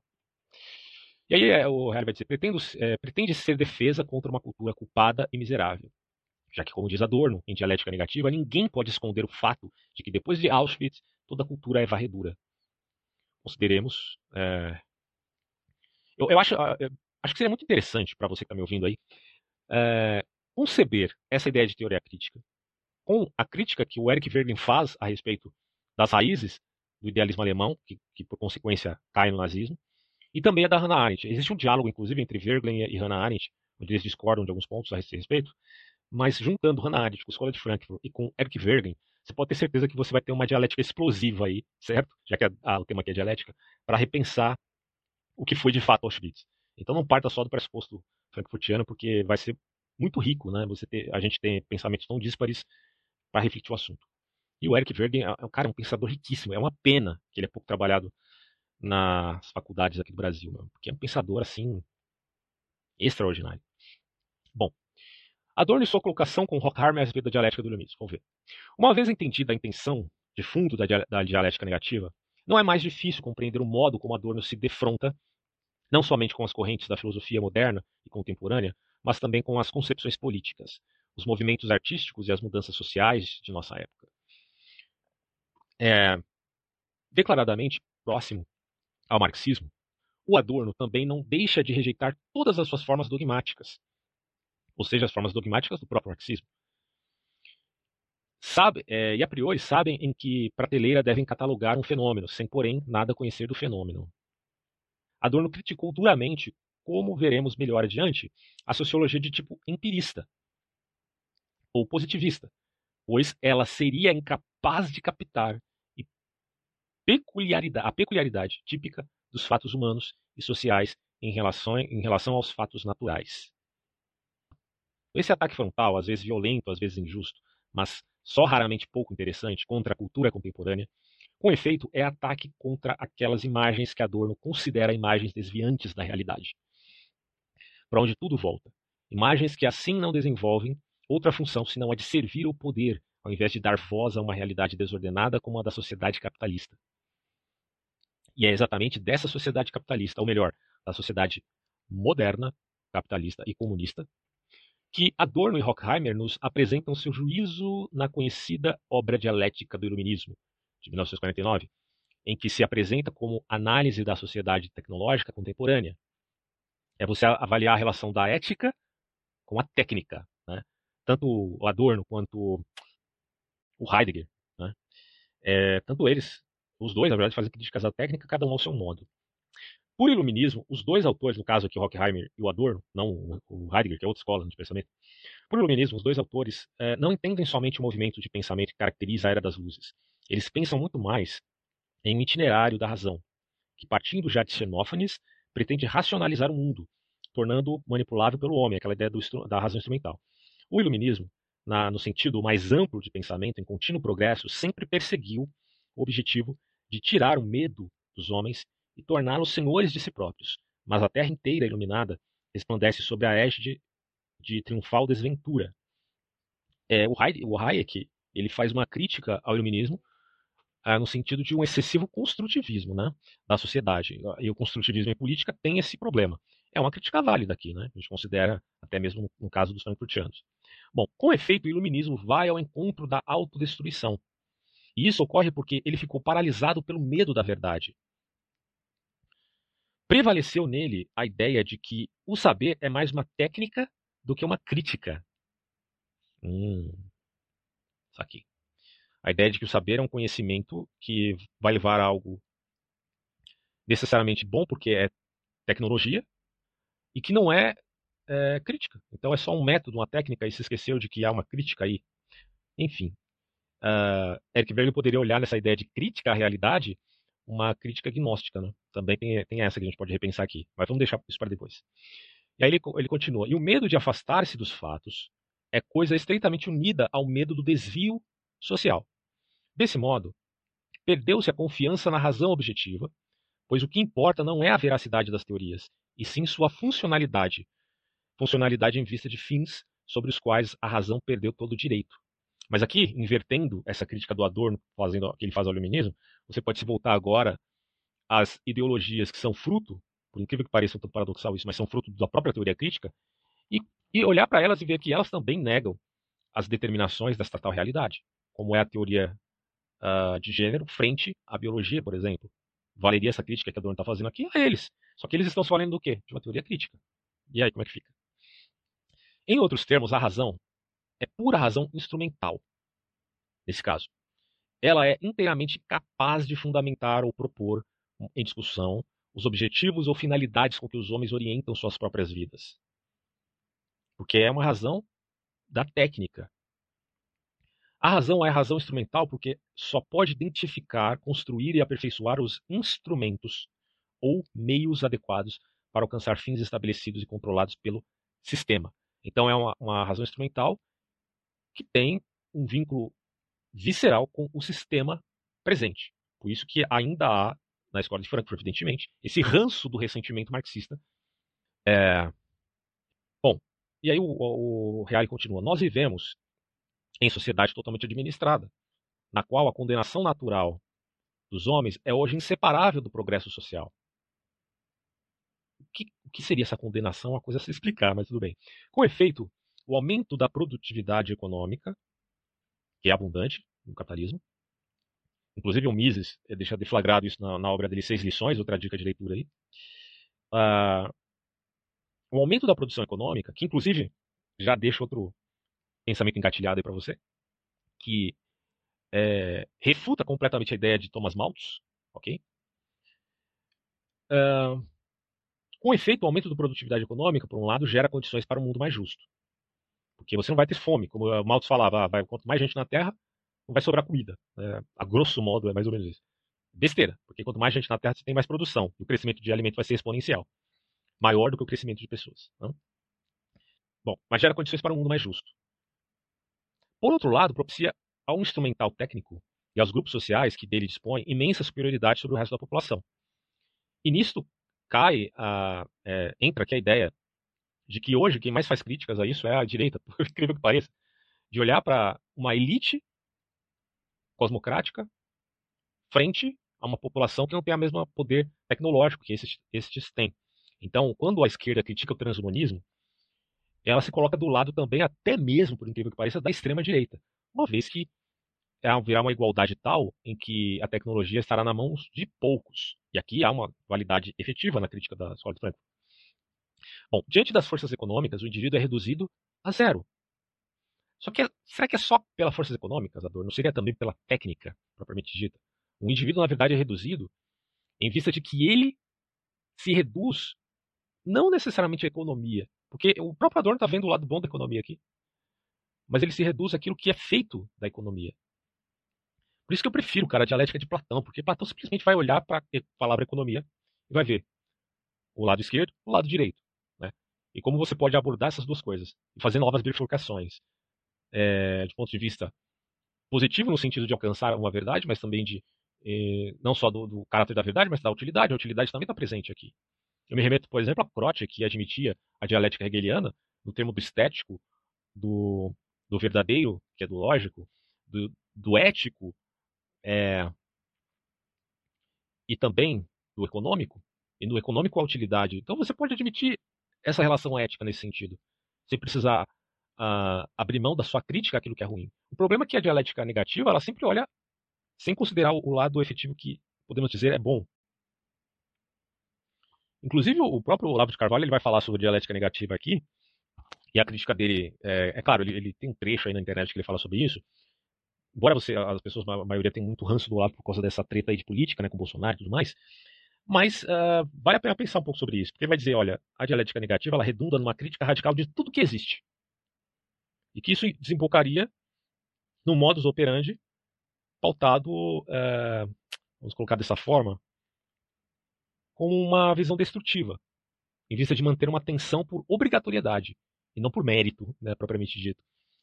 Porque uma crítica ela não pode ser compulsiva no sentido de que você é só do contra. Né? Ela tem que ter um mérito. Uh, Adorno dirá, o mérito é que muitas vezes uh, tem muitas coisas que estão longe da espiral do debate público. E há, portanto, uma espiral do silêncio. Aliás, espiral do silêncio é um conceito que aparece na bibliografia de muitos conservadores. Mas Adorno poderia utilizar esse termo dizendo há uma espiral do silêncio é, de minorias, porque não se fala do problema de pessoa A, B ou C, é, isso aí é ignorado né, pelas grandes narrativas e tal. Só que o problema é que Adorno tem uma crítica compulsiva. E cabe saber o mérito da crítica. O próprio Ortega y Gasset diz isso. Não é porque você diz que uma coisa é um problema filosófico que aquilo é de fato um problema filosófico. Você precisa saber se é realmente um problema para não ficar perdendo tempo e criar uma tradição de inutilidades, certo? Que vão distorcer a realidade como tal. Então, a crítica, é, se você toma dialética negativa de forma compulsiva, isso desemboca na crítica radical de tudo que existe. E essa é a métrica da própria escola de Frankfurt. E nesse caso, apesar disso ser uma palavra do próprio Marx, né, uma crítica radical de tudo que existe, é, é uma coisa compulsiva. É uma coisa totalmente compulsiva. Bom, mas continuando aqui com o Reale. Bom, nós vivemos em uma sociedade totalmente administrada, na qual a condenação natural dos homens é hoje inseparável do progresso social, com efeito um aumento da produtividade econômica, que por um lado gera condições para o mundo mais justo, por outro lado propicia instrumento de técnica e que dispõe imensas prioridades sobre o resto, né, um aspecto aristocrático de uma elite, que tem os meios para fins, tem a técnica, tem a força econômica, tem enfim, né, tem todos os poderes nas mãos, inclusive até o político às vezes.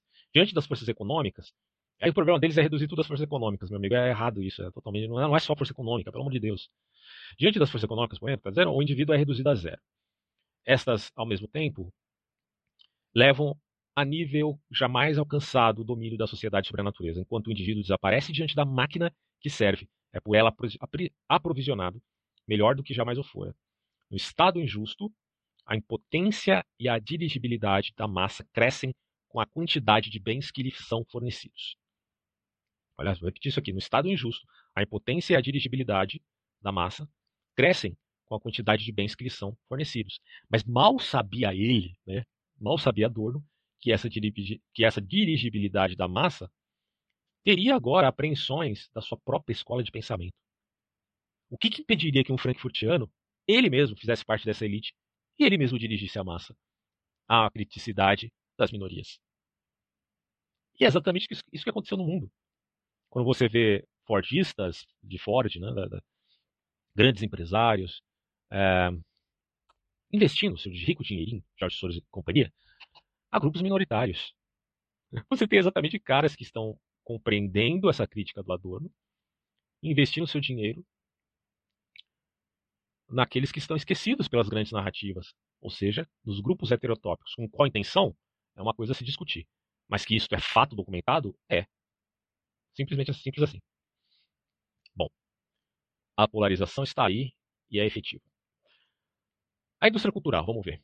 Ah, para alcançar sua funcionalidade, o sistema, que é a sociedade tecnológica contemporânea, entre seus principais instrumentos, pôs, um pôs em funcionamento uma poderosa máquina, a indústria cultural. Caraca, meu, é a própria indústria cultural que está pregulando os valores dos frankfurtianos, bicho. Que loucura, né? É, é claro, em parte, não estou falando como um todo. É, porque na época do. do eu, eu, preciso sempre contemporaneizar. Na época do Adorno, se entendia que a cultura americana estava sendo exportada para o mundo inteiro pelos seus filmes, pelos seus desenhos, pela, enfim, é, pelas suas produções. E eles estavam, de certo modo, certos. Só que o que acontece hoje é a exportação de uma, de uma cultura já como uma miscelânea. Já a exportação agora é do multiculturalismo, que é o que eles supostamente queriam. Então, os frankfurtianos modernos estão se valendo, se a gente for ver, justamente da máquina cultural aqui. Esta é, pois, constituída essencialmente pela mídia, né? É, cinema, televisão, rádio, discos, publicidade. Na época dele era isso, hoje é a internet. É, ainda a música, né, evidentemente, né, os meios que, de, de passionalização, de trazer patos, paixão para o povo. É com a mídia que o poder impõe valores e modelos de comportamento, cria necessidade e estabelece a linguagem. Podemos dizer aqui a propaganda. Resume tudo isso aqui que ele está falando, de mídia de massa, com propaganda. Ponto. São propagandas. Agora, até a propaganda, que a gente pode reduzir a ideia de propaganda com retórica, até a retórica tem a sua validade, se houver mérito para tal. Porque senão, do contrário, ela será erística. Então não é qualquer propaganda que é válida, mas há uma propaganda que tem algum mérito? Sim, de acordo com o seu próprio contexto. Por exemplo, eu tenho uma pasta de dente, eu quero vender isso para alguém. Eu preciso saber se o produto que eu estou vendendo é bom. Se eu sei que o produto é bom, eu não tenho o porquê de me sentir culpado de fazer propaganda do produto, tá? Ah, o cristianismo nasce de propaganda no sentido de que é uma mensagem que as pessoas estão dando a vida por, por aquilo, no sentido de que há qualidade efetiva na mensagem, tá? É, é que se compreende a qualidade da mensagem e sabe que ela é valorosa nesse aspecto. Não é questão de você ser mercenário, vender uma, uma mensagem para ganhar dinheiro, porque isso aí já é, claro, né, um, um pecado. Mas é, na verdade, você compreender que o que você propagandeia tem um valor. Então o problema não é necessariamente a propaganda, mas o mérito que há na propaganda, ou no produto que está sendo propagandeado, digamos assim. Eu não sei se isso está sendo compreendido aqui na crítica do Adorno, porque ele está jogando tudo no mesmo saco de gato, né? É, aí ele vai falar, é com a mídia que o poder impõe valores e modelos de comportamento. Mas, é, como tudo é criação, é uma coisa meio Protágoras, né? O homem é a medida de todas as coisas. Então, meio que você já admite é, como se isso aqui fosse uma arbitrariedade. E esses valores, necessidades, comportamentos, linguagens são uniformes, porque devem alcançar a todos. São amorfos, é, assépticos, não emancipam nem estimulam a criatividade. Pelo contrário, bloqueiam a criatividade porque habituam a receber passivamente as mensagens. É, vale, parcialmente poderia dizer que essa crítica é sim válida, tá? É, de fato, você tem um engessamento muitas vezes por conta dessa cultura midiática do indivíduo. Isso aí é fato, realmente. Mas por que isso acontece? Por causa da superficialidade da mensagem midiática. E não que não existam valores que podemos colocar assim, como sendo é, princípios e não necessariamente regras, tá? Porque aí você também fala de regra absoluta é um pouco arbitrário, porque, é, como já disse antes, a regra ela tem que considerar o contexto. Ela pode ser valorosa dentro de um contexto, ela pode ser absoluta dentro de um contexto. Sim, ela é absoluta dentro de um contexto, só que os contextos mudam. E aí você precisa refletir. Só que você tem que ter um aparato é, quase que perpétuo aí de, valor, de valoração para admitir novas regras, sem que isso seja fluido demais que não considere este tal fundamento. O que eu estou dizendo é que existe fundamento para se pensar de forma ética. Se você, por conta de criticar a arbitrariedade dos valores, diz que não há fundamento, então você desconstrói tudo e reduz a nada. E se você reduz a nada e diz que os valores são criação, então em que raio se baseia a sua crítica? A teoria, a teoria crítica morre no momento que ela diz que não há fundamento para os valores. É isso que eu estou dizendo. E me parece que os frankfurtianos não se preocuparam aqui, pelo menos, bom, Aí vale o especialista em dizer isso, né? Porque eu não li tudo sobre a escola de Frankfurt, mas ao que parece é assim. Bom, é... aí ele vai falar que isso pode ser visto também no divertimento, que não é mais lugar da recreação, da liberdade, da genialidade, da verdadeira alegria. É a indústria cultural que fixa o divertimento e seus horários. É um indivíduo que se submete. Você vê que isso cria também, de certo modo, um ranço, um ressentimento. É, a teoria crítica ela é negativa porque também ela é ressentida ainda que o Frankfurtianos não admitisse. Uh, porque o indivíduo tem que se submeter a isso. Como também submete-se às regras do tempo livre, que é tempo programado pela indústria cultural. A apoteose do tipo médio pertence ao culto daquilo que é barato. É. De certo modo, na mídia você realmente tem um culto ao medíocre. Isso aí é fato. Porque é, tudo é nivelado, né? Você pega o funk, não sei de quem, e nivela isso com com o Mozart, com Mozart, com, com Bach e vários grandes músicos da história. Da, da, você coloca a música clássica no mesmo patamar, por exemplo, né? O funk é só um exemplo que eu estou dando. É, você está exaltando o medíocre no mesmo patamar do excelente e com isso você está, na verdade, reduzindo o excelente ao patamar do medíocre. É isso que acontece. Podemos colocar assim é, a apoteose do tipo médio. é o que acontece mesmo, né? Está certo nesse sentido. Mas eu não sei se ele concordaria comigo quando eu digo que o funk está sendo pareado com a música clássica. Porque, ao que parece, a teoria crítica abre o pressuposto justamente para isso. É uma contradição, né? Mas, desse modo, a indústria cultural não vincula propriamente uma ideologia. Ela própria é ideologia. Opa, vamos lá de novo isso aqui, peraí. De modo, desse modo, a indústria cultural não vincula propriamente uma ideologia. Ela própria é ideologia. A ideologia da aceitação dos fins estabelecidos por outros, isto é, pelo sistema. E daí aqui, se é admitido que a indústria cultural ela própria é uma ideologia, como sistema, como mecanismo, como modus operandi, então é, fica claro que Adorno, ao que parece, seria contrário a se valer da indústria cultural para expor as suas ideias. Né? Parece que seria contrário a isso mesmo. Pelo menos é o que eu estou entendendo aqui. Né? Mas o que acontece hoje é isso. Então Adorno continua rolando no túmulo, porque parece isso que acontece, cara. Bom, foi assim que o iluminismo transformou-se transformou-se no seu contrário. Queria eliminar os mitos, mas criou-os desmedidamente. Verdade, concordo com isso. Concordo mito moderno, está certíssimo. É, na definição de Kant, o iluminismo é a saída do homem de um estado de minoridade, do qual ele próprio é culpado. Minoridade é a incapacidade de valer-se de seu próprio intelecto sem guia do outro. Né? A humanidade em estado de aio, precisa de ter um, alguém para mantê-la ordenada, é, vamos colocar assim, disciplinada. Né? É, e Kant está pensando que o aio da, da antiguidade e da Idade Média era a religião cristã, ou a religião como um todo, né, em vários outros lugares. E que aí, para sair da minoridade, você tinha que admitir a moral. Por isso que o Kant ele faz um corte entre moral e religião, né? E ele tira da, da religião somente moral, que é a, a metafísica dos costumes. E nega o valor último da mesma. É uma coisa bizarra, né? Mas enfim, é, ele era um pensador iluminista. E isso não poderia dar certo, é um empreendimento já falido em seus próprios termos. E aí se dirá aqui, entretanto, pautado nessa ideia do Kant, né, de maioridade e minoridade, hoje o indivíduo é zero e é guiado por outros. Então, a gente está no estado de minoridade, talvez até pior, segundo Adorno. Outrora, outrora dizia-se que o destino do indivíduo estava escrito no céu.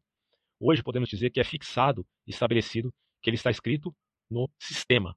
Ou seja, a, o destino do sujeito ele está traçado agora pelo sistema de mundo, que nós entendemos como capitalismo. O cara nasce, é, decide o trabalho que vai, vai ter, mas sempre pautado naquilo que é disponível dentro do, da conjuntura daquele mesmo sistema. É claro que o Adorno está exagerando aqui, mas é porque é um exagero, né?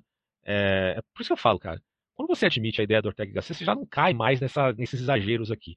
De um lado, você tem um cara que descola você completamente das determinações. De outro lado, tem um cara que te determina em tudo conforme o sistema das coisas, seja ele natural, seja ele produzido pelo homem. Bom, Adorno que pretensamente apregou a descolação desse sistema, está dizendo que o próprio sistema determina essas pessoas. Mas só determina se elas pararem de, de refletir, porque elas têm a responsabilidade. Né? Eu, eu, sempre falo isso, o indivíduo ele é responsável é, em fazer daquilo que a determinação fez dele. Esse ponto o Adorno teria que lembrar aqui. Bom, mas enfim, pra, só para fechar então, para Adorno e Horkheimer, portanto, a situação está assim. Mas eles não se, des, não se desesperam, advertindo que se o iluminismo não capta a consciência desse momento regressivo, está assinando sua própria condenação, o que não deve acontecer, pois o que é necessário é conservar, ampliar e desdobrar a liberdade, ao invés de acelerar a corrida em, di, em direção ao mundo de organização.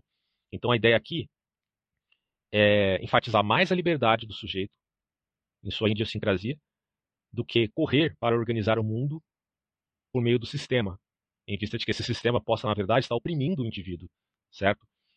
Bom, nesse quesito, é, de fato, o indivíduo ele tem que ter liberdade em todas as instâncias, né, de ir e vir, só não né, de cometer crimes, evidentemente pautado né, na lei positiva. Só que a mesma, a mesma lei positiva, ela não é o que a lei positiva que promulga o bem. É o bem que promulga a lei positiva, né, segundo o tomismo é assim. E o Tomás está certo nesse sentido. O bem é que promulga a lei positiva.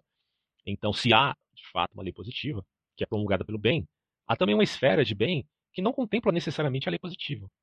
Então, há sim uma esfera de liberdade para o indivíduo, das condições que o permeiam, mas da zona em que ele mesmo, como indivíduo, sintetiza a sua própria liberdade com as condições. Trazer essa consciência é uma coisa.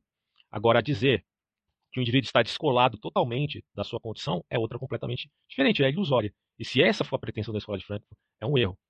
Tá? Se, a, se a pretensão da escola de Frankfurt é só uma crítica radical de tudo que existe, então isso, na verdade, é um ato compulsivo que está completamente fora da zona do que a gente poderia colocar aqui como é, uma legitimidade né, frente ao, à reflexão filosófica. Não é legítimo que a coisa seja compulsiva. Tá?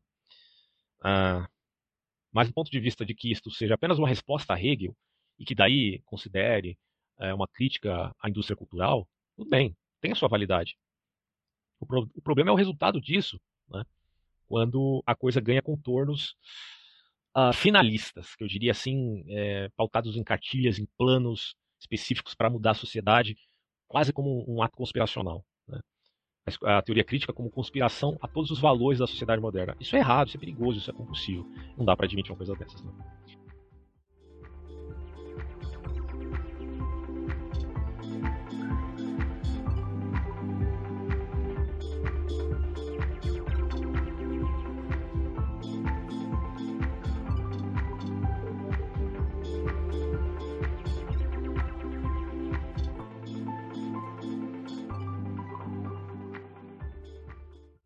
Bom, e só para fechar então esse assunto a respeito de dialética negativa, eu vou repassar uma síntese de tudo que foi dito aqui para maior compreensão, certo? Então vamos lá. Uh, inicialmente a gente precisa conceber o seguinte, que as influências de Adorno e do Keimer, que trabalham esse conceito, principalmente o Adorno no caso, ela não é só, é, como foi já exposto aqui, de Freud, de Marx e de Hegel mas também ele foi influenciado por Kant, não que esteja a admitir Kant, certo? Foi influenciado também pelo Lukács, foi influenciado pelo Nietzsche, né? também expus já isso, mas é bom sempre enfatizar. Foi influenciado, foi influenciado pelo Max Weber, pelo Georg Siemens, enfim, vários autores. Então, a, a, se colocar aqui o Adorno sempre como um, de fato um filósofo, né? não é necessariamente, não é de, de forma alguma um militante, ele é um filósofo que está repensando aí a, a tradição a dialética, certo? Então isso precisa ficar claro. Antes de sair demonizando aí o pessoal da escola de Frankfurt, a gente tem que fazer a, a distinção clara de que estes estão fazendo filosofia, principalmente em crítica a duas escolas de pensamento, que é o positivismo e o hegelianismo. Apesar que, a respeito do Hegel, puxa, a gente tem que trabalhar alguns conceitos bem claros, principalmente o conceito de liberdade em Hegel. Né? Porque, como eu disse, eu não quero deturpar Hegel e dizer que o sujeito, segundo Hegel, é uma engrenagem do todo. Não sei se é bem assim, né? Podemos, admitir, eh, podemos fazer uma admissão de Hegel, por exemplo, no sentido de que é, os indivíduos estejam agindo, e isto é a síntese para a referência do espírito da totalidade, digamos. Mas essa é uma concepção bem complexa. Daqui a pouco eu vou dar um, um respaldo a, a, quanto à questão da liberdade, no sentido hegeliano, pautado aí pelo filósofo italiano Abagnan. Tá? Bom, mas é, essa síntese, para a gente terminar o vídeo, é a seguinte. A maior preocupação da escola de Frankfurt não é a economia, apesar de alguns autores menos conhecidos falarem aí de economia. Né? O tema central era a questão da dominação e controle, o que demonstra que eles eram, evidentemente, fruto de sua época. Porque quando você chega na segunda geração da escola de Frankfurt, principalmente na figura de Habermas, que foi resistido por fazer críticas da escola de Frankfurt, mas ele era dessa escola ainda assim, é, você percebe que ele já vai traçar uma crítica, ou enfim, uma reflexão do capitalismo tardio, não mais do capitalismo visto como era na primeira geração da escola de Frankfurt. Então é importante entender que Adorno e Horkheimer fazem parte de um período, e eles falam desse período. Então esse é um dado importante. No entanto, a gente sabe que hoje existem seguidores da escola de Frankfurt num sentido muito destrutivo, certo? E que fazem até anacronismo e continuam com esse radicalismo visto aí em Horkheimer e Adorno, ou até mais ainda, né, em Marcuse. Então, bom, esses inclusive rechaçam as críticas do Habermas, é curioso. Mas aqui é o seguinte, é, além de criticarem, na época ali do Adorno do Horkheimer, eles criticaram o nazismo, o fascismo, e até um pouquinho o comunismo, né? Eles deixam um pouco de lado, porque a crítica enfoca demais o nazismo e o fascismo. E o comunismo, que matou até mais gente, fica meio né, ali de lado, mas eles também criticam, evidentemente, o stalinismo.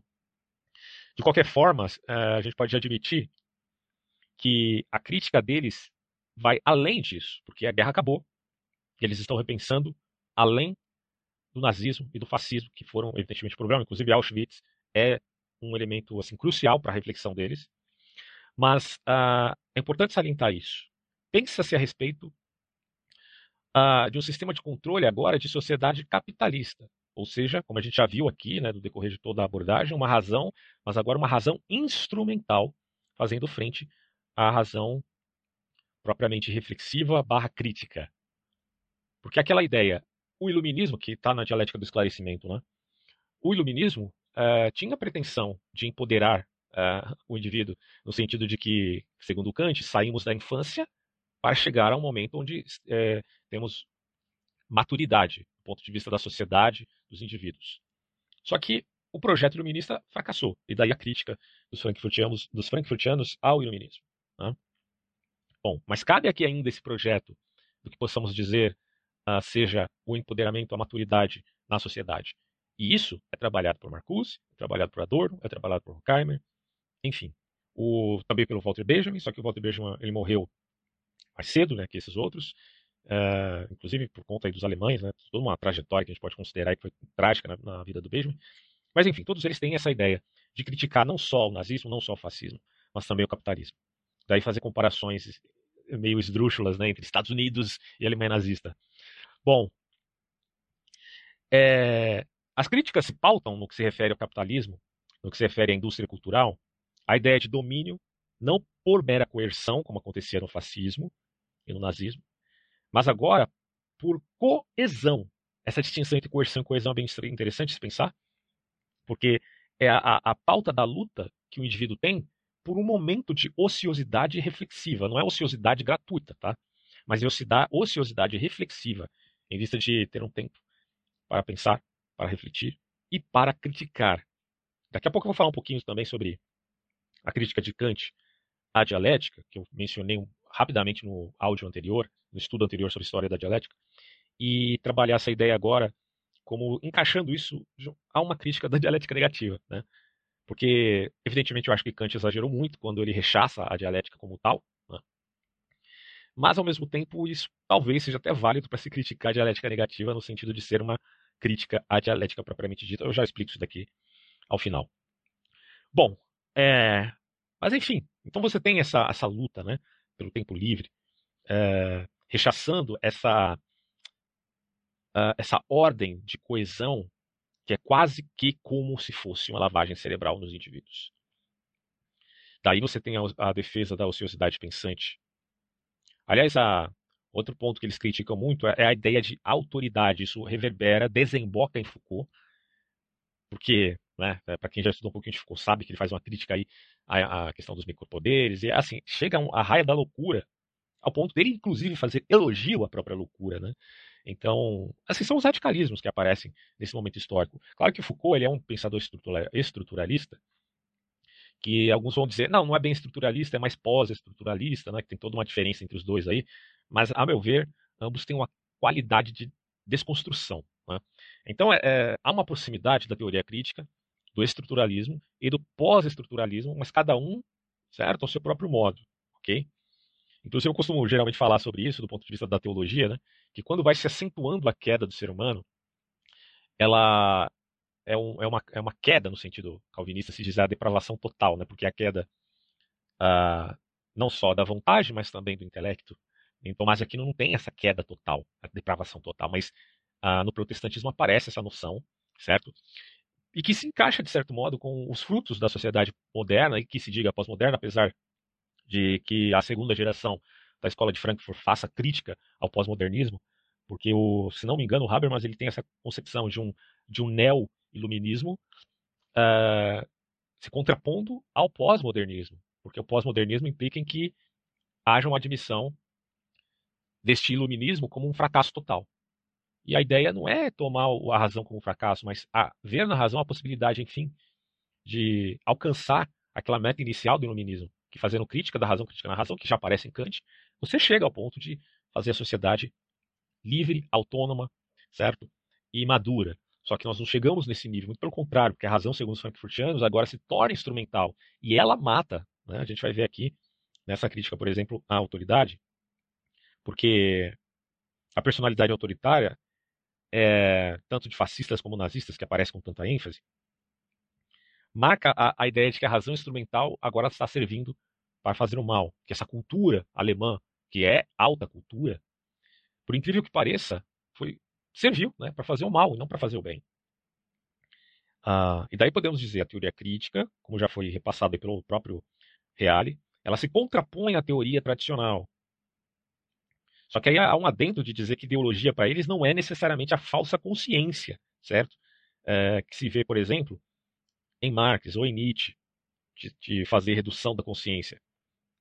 Mas, antes de tudo, é uma visão uh, positiva da razão, ou seja, como a razão instrumental, sendo esta né, é, positiva, ou melhor dizendo, positivista, e a parte do positivismo é a crítica que eles estão fazendo, eles não estão sendo positivos, a dialética é negativa aqui, mas eles estão fazendo uma crítica ao positivismo da razão, como sendo instrumental. Em outros termos, não há identidade entre realidade e pensamento, né, como foi destacado. Não há identidade entre sujeito e objeto. E daí podemos salientar a descritividade é uma retórica. Isso aparece em outros autores também, fora a primeira geração. De olhar para isso, e, e, claro, não aparece só na tradição da teoria crítica, aparece também no pragmatismo, certo? Enquanto filosofia, é, de ser antirrealista frente à ciência. Porque a ciência se diz realista, mas muitas vezes cai num indutivismo ingênuo, e eles combatem esse positivismo exacerbado. A descritividade é, pois, segundo os frankfurtianos, uma retórica. E isso não deixa de ser uma crítica interessante, tá? mas também passível de muitas uh, advertências por outras escolas de pensamento de olhar para isso e dizer, não, é aporia. Tá? Uh, o conhecimento, portanto, só poderia ser produzido por muitas mediações. Né? Então, não é que a escola de Frankfurt está dizendo que não, a gente não tem como fazer, produzir, é, refletir. Pelo contrário, a gente tem que trabalhar o conhecimento. Mas o conhecimento em si, ele tem muitas mediações. A linguagem, os aparatos tecnológicos, a subjetividade humana, etc, etc, etc. Então, como podemos conceber que o conceito seja retrato efetivo da realidade. Porque para os frankfurtianos, para os frankfurtianos o que existe aqui, o objeto, ele está rodeado de muitos conceitos. Mas que no conceito existe o elemento positivo, mas também negativo, no sentido de que ele não alcança todas as propriedades da coisa real, certo? E que talvez aí possamos dizer, haja a verdade, mas ela não pode ser alcançada. Então não é que eles são relativistas, no sentido de negar que uma verdade, ou a verdade, com V maiúsculo, exista. Mas que esta tal não pode ser pautada meramente pelo conceito, porque o conceito é uma aproximação do objeto para com o objeto. Mas ele não pode abarcar, digamos assim, é, 100% a compreensão daquilo que está fora de nós, ou daquilo que está fora dele. E aí fico me perguntando qual que é o cálculo que se faça disso, ou o limite dessa aproximação, porque aí fica uma coisa à parte, né? É, a gente fica na neblina, sem saber de fato qual que é o nível de proximidade entre conceito e objeto aqui. Mas que há admissão de alguma proximidade, há. E é engraçado que isso aparece também no Karl Popper, quando ele faz crítica ao dedutivismo, à dedução. Né? É, no sentido de que admite o processo dedutivo, mas que faça-se crítica profunda ao indutivismo. Bom, o, a realidade, portanto, é sempre mais complexa e mais ampla do que qualquer pensamento sobre a realidade. É, é, esse é o ponto-chave da dialética aqui do Theodor Adorno. Como a gente já viu, né, ele não está admitindo de maneira alguma a concepção de uma dialética triádica.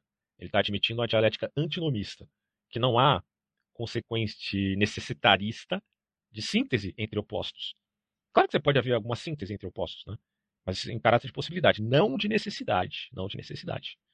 Daí o porquê dos frankfurtianos, e principalmente do Adorno, que era expert em arte, admitir que o, o ensaio do ponto de vista de um texto escrito é tão válido quanto uma tese, seja ela de filosofia ou um artigo científico propriamente dito.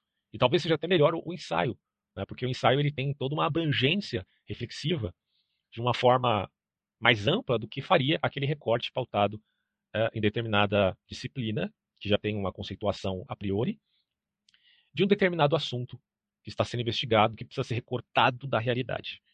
Então, nesse quesito, eu vejo com bons olhos essa ideia de que o ensaio ele traz conhecimento assim como o faz o artigo científico. Eu acho que, nesse ponto, eles têm um, muita razão, Adorno tem, tem razão né, em fazer essa admissão.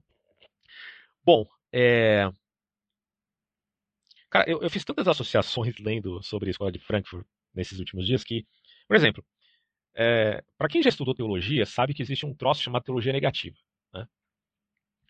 E eu consigo ver um link, eu não sei se até que ponto isso é uma herança para algum frankfurtiano que nem sequer valoriza né, o estudo da, da, da, teologia. Apesar que o Habermas, que é, o, que é praticamente o, o, fim da escola de Frankfurt, ele passou a vida inteira desprezando a questão da religião, até que, num dado momento, ele a admite. Daqui a pouco eu vou mostrar isso para vocês. Mas é, é, e, e dizer que o final da escola de Frankfurt é a admissão de que a religião tem a sua importância, pelo menos no caráter de utilidade barra ética. Que coisa engraçada, né? É, ou melhor, que coisa irônica, que coisa irônica. Mas é, é importante a gente salientar aqui o seguinte, que a dialética negativa, ela em relação ao objeto, ou ao mundo transcendente, que é o mundo fora de nós, o mundo objetivo, fora da subjetividade, da intersubjetividade, ele tem uma relação muito parecida com, com a relação do teólogo negativo, que diz que nós não, não podemos conhecer Deus pelo que ele é, mas sim pelo que ele não é. E para quem quiser estudar mais sobre teologia negativa, uh, estude o Maimônides. Né? Maimônides, o Maimônides, que é o grande filósofo judeu da Idade Média, e que vai trabalhar a sua teologia pautada na ideia de teologia negativa, que já aparece com muitos autores, né? tem todo um, um estudo a respeito desse assunto. E eu, eu, eu acho engraçado isso, né? esse vínculo possamos fazer aqui entre teologia negativa e dialética negativa. Eu posso trabalhar isso, inclusive, mais em outro vídeo. Isso aqui foi só um insight que eu tive, mas, enfim. Né? Eu até coloquei aqui, ó, uh, até repetindo, a realidade é sempre mais complexa e mais ampla do que qualquer pensamento sobre a realidade. Aí o, o Horkheimer meio que vai dizer, né, nada podemos falar sobre Deus. Isso aí aparece no, no texto do Reale, se você pegar lá a História da Filosofia, tomo 6, ele vai colocar vários trechos, né, tanto do, de conversas, entrevistas dos frankfurtianos, quanto de textos de livros. E aí o, o diz isso, né, numa, se não me engano, isso aqui foi uma entrevista. Nada podemos falar sobre Deus. Bom, isso aqui é teologia negativa, filho, que aparece reverberado em Adorno na dialética negativa. É, e aí está aqui implícita, né, eu coloco uh, dessa forma, a inspiração da de Frankfurt, ainda que muito distante na, na teologia que possa, podemos dizer aí é uma teologia apofática. E só para que você entenda bem, vamos, vamos dar uma, uma definição bem centrada aqui do, da teologia apofática. É a teologia negativa, que eu já estou me referindo aqui, e sendo esta ao contrário da, teoria, da teologia propositiva ou teologia afirmativa, que aparece em Aquino. O Tomás de Aquino meio que admite, talvez possamos dizer parcialmente, quem discorde disso, mas parcialmente, quando ele diz que tudo é palha, né, ao final da vida, possamos ver aí um, traço da teologia apofática nele. Uh, como eu disse, alguém pode contestar, o especialista Akinat vai contestar isso ou não, não sei ao certo, mas eu vejo de fato algum traço aí, mas a teologia dele era muito mais afirmativa. De qualquer forma, a teologia negativa é aquilo. Se por um lado a teologia afirmativa faz proposições e descrições acerca de Deus e seus atributos, a teologia negativa segue o caminho oposto. Só que, como eu já falei antes aqui sobre Paulo, né, descrevendo é, o que Paulo fala sobre a sabedoria de não conseguir esta alcançar a Deus, a sabedoria, claro, humana, é, ele admite que nada nem ninguém pode sondar a Deus, porque Deus é insondável. E esse é um traço da teologia apofática. Mas aí por que, que Paulo então consegue descrever a Deus e por que alguns teólogos o fazem também, inclusive o, tanto a patrística quanto a escolástica, e depois também a tradição protestante? Porque eles estão pautados na religião. Isso também aparece na tradição muçulmana e judaica. É, a descrição que se faça de Deus do ponto de vista da sabedoria humana tem que ser uma teologia apofática. Porque não podemos falar o que Deus é, mas o que Deus não é. No entanto, no que se refere à revelação, admitimos como ele, né, Deus se revelando ao homem. Certo? Isso é bem interessante a gente pensar. Depois eu, eu vou fazer aqui um, um áudio só sobre teologia negativa, para a gente trabalhar essas ideias. Né?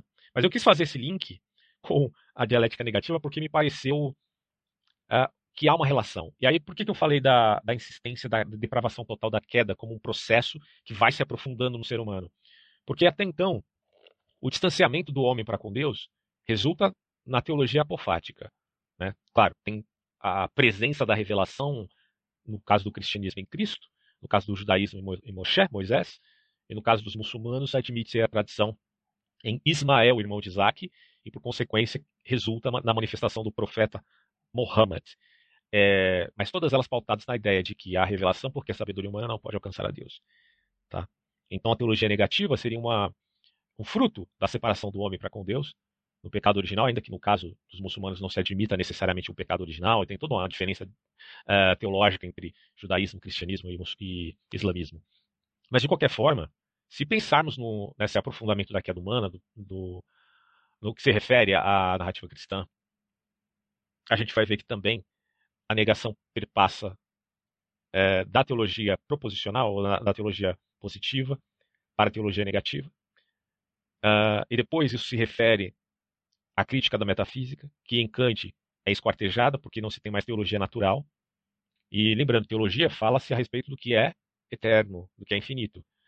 Do ponto de vista lógico, assim, do ponto de vista da razão humana, você não consegue, não consegue conceber, como diz Levinas, o que é o infinito, o que é o eterno. Mas nós temos que admitir isso de antemão, certo? Como é que vai negar isso? Não, não tem como. Mas como que compreende, como compreender isso à luz da nossa condição? Aí o Hegel vai dizer, mas é, as coisas finitas têm a sua resolução no infinito. Tá? E podemos entender isso de uma forma bem profunda ou de uma forma é, não tão adequada. Mas de qualquer forma, de qualquer maneira, é um pensamento válido do ponto de vista da admissão da metafísica enquanto teologia. Só que a profundidade da depravação total recai no fato de que agora nos abstemos da metafísica. Vê se você concorda comigo, eu só estou jogando aí um insight. E depois disso, a coisa vai se aprofundando. E não se nega só a metafísica enquanto teologia, que é admitida em Aristóteles, mas agora se nega a metafísica enquanto ontologia, o estudo do ser. A revolução científica justamente faz esse recorte não é mais a preocupação com a ontologia. Agora a preocupação é apenas do, da teoria do conhecimento e do método. É a questão do método para compreender o mundo natural. Só que isso vai se aprofundando mais ainda ao ponto do século XX ser o século que marca também a queda ou a crise da gnosiologia, da, da teoria do conhecimento. Então, quando é, um pouco antes a gente se volta aí a Nietzsche, de falando a respeito da morte de Deus, e depois, no século XX, propriamente dito, você tem a crise da teoria do conhecimento, caramba, chega ao ponto, inclusive, hoje em dia, pautado nos desconstrucionistas, tanto estruturalistas, mas principalmente os pós-estruturalistas, de haver uma crítica até à ética. Então não foi só Deus que morreu. Morreu a gnoseologia, a ontologia, a teologia, mesmo nós sabendo que o infinito existe. É, e não é que Deus morreu, segundo Nietzsche, é que nós é que matamos Deus, é as palavras do Nietzsche, no sentido de que o positivismo toma, toma conta disso tudo. Mas o positivismo é apenas um manifestar de uma decadência e não de uma ascensão, como pensava com T. Não é engraçado isso, cara? Assim, não é pra gente parar e pensar, caramba, que ascensão é essa que cai para baixo? É porque cair para cima é bem difícil, né? é, bom, enfim. Então, a degola maior do ser humano é que agora as pessoas estão até mesmo dizendo que a ética é uma impossibilidade. Isso aparece em Wittgenstein, aparece em outros autores por aí. Tanto que tem caras que se preocupam com uma razão, que buscam a razão, inclusive na teoria crítica. Você vê Habermas é, fazendo um debate com Derrida sobre a validade da ética, velho. Olha a loucura, olha a loucura. Olha a ascensão e aprofund... a, a, a, o aprofundamento da queda humana. E como o homem pode subsistir diante de tudo isso? Bom, aí você chega até o Foucault, que é o cúmulo do cúmulo do, do, uh, do niilismo, de dizer que o homem morreu. E aí se constrói o que se queira se construir né, diante do, da arbitrariedade de um suposto além do homem. E até que ponto tudo isso não passa de uma ficção da cabeça humana, de inclusive não admitir a ética. Mas isso, mas isso é, é, é, é uma força da imposição daquilo que Nietzsche fala do nós matamos Deus, Deus, e por consequência chegamos a isso que estamos hoje. Mas Nietzsche não chegou nem ao ponto que nós hoje estamos vivendo. É, apesar dele ter vislumbrado tudo isso na sua ideia do além do bem e do mal. Né? Porque ele também é, foi o, o, grande inspirador dos desconstrucionistas do século XX, dos pós-modernos do século XXI. Apesar que, para alguns autores, o pós-moderno é, na verdade, conservador. Então, é, esse debate é bem, bem extenso. Né?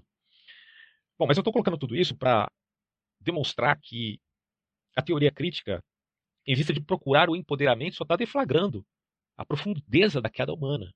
Admita você ou não essa ideia de do, do mito da queda de Adão e Eva, é, se você admitiu isso como real ou não, é, o fato é que a humanidade apresenta justamente essa, essa, esse aprofundamento, essa decadência. Né?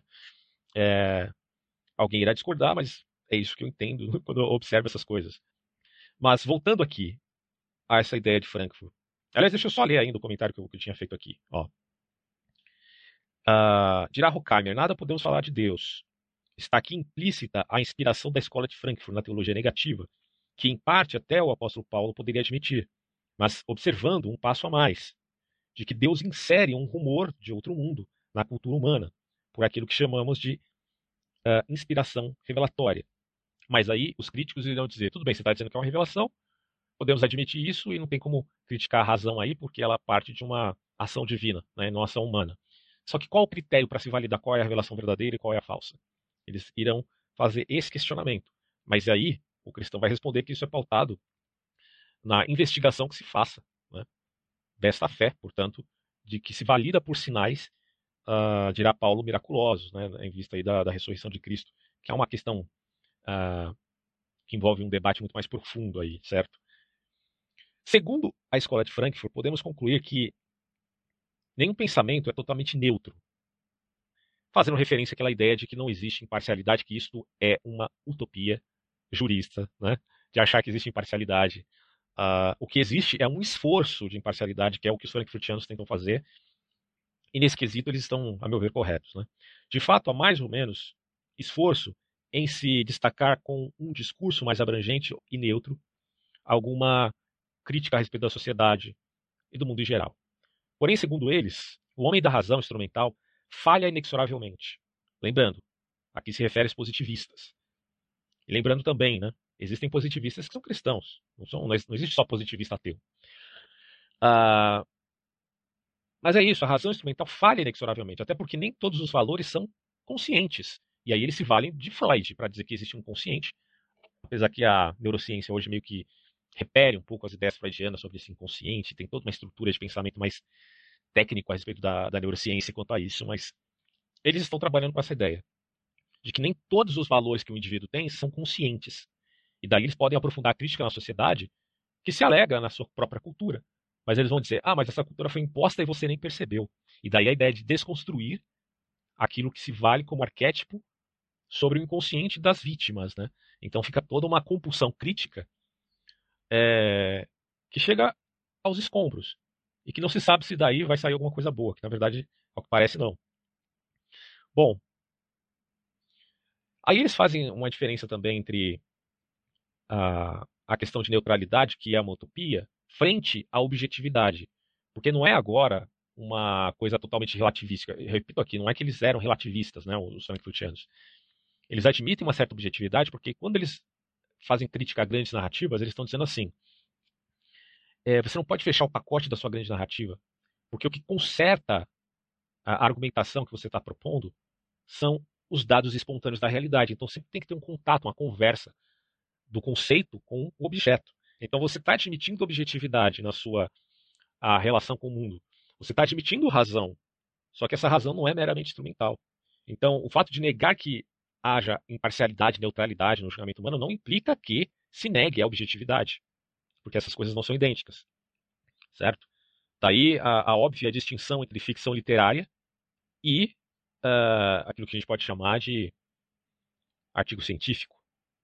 Então, se valida aqui, certamente, uh, o estudo pautado com rigor a respeito da natureza, mas isso não implica que ele seja totalmente neutro, que ele não parta de um viés, se valendo aqui da, da obra de Thomas Kuhn, quando este critica a ciência, demonstrando que também a ciência tem viés de confirmação.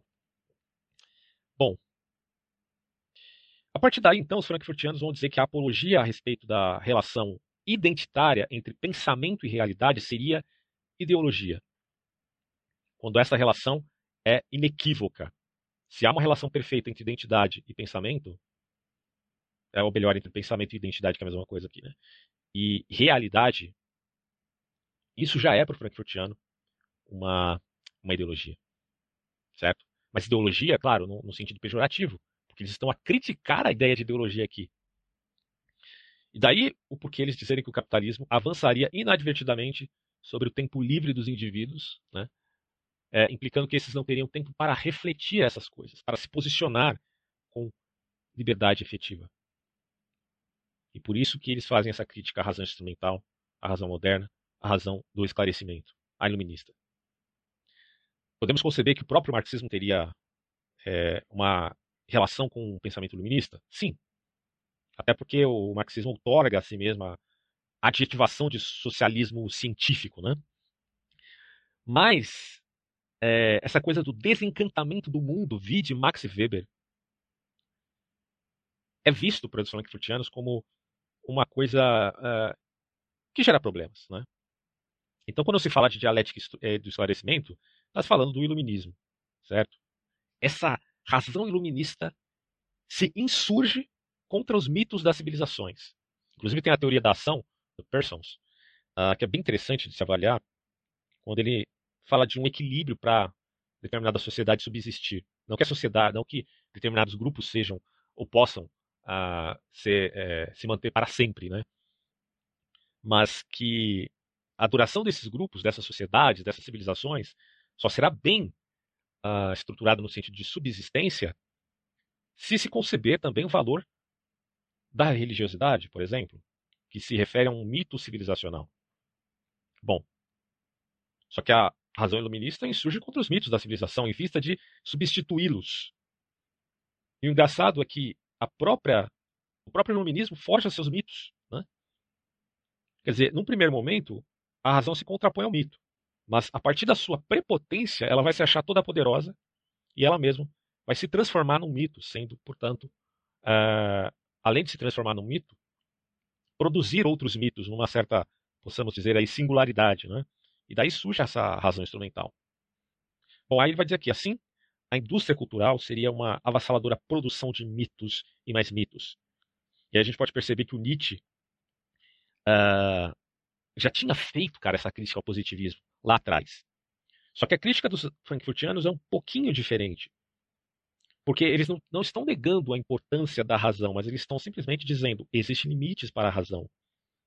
Isso já aparece em Kant. Porque o próprio iluminismo já tinha essa ideia também de uma crítica da razão para com a razão. E façamos diferença aqui, por favor, entre o iluminismo francês e o iluminismo britânico. São coisas diferentes.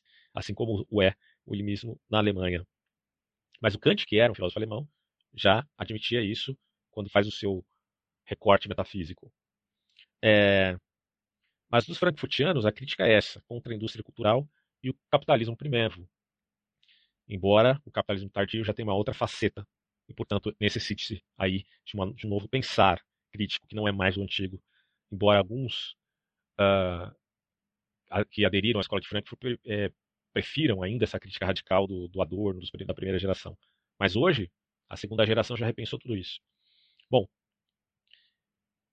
fato é que a ideia dos frankfurtianos, a princípio, a porética, é uma crítica racional à razão, diferente de Nietzsche.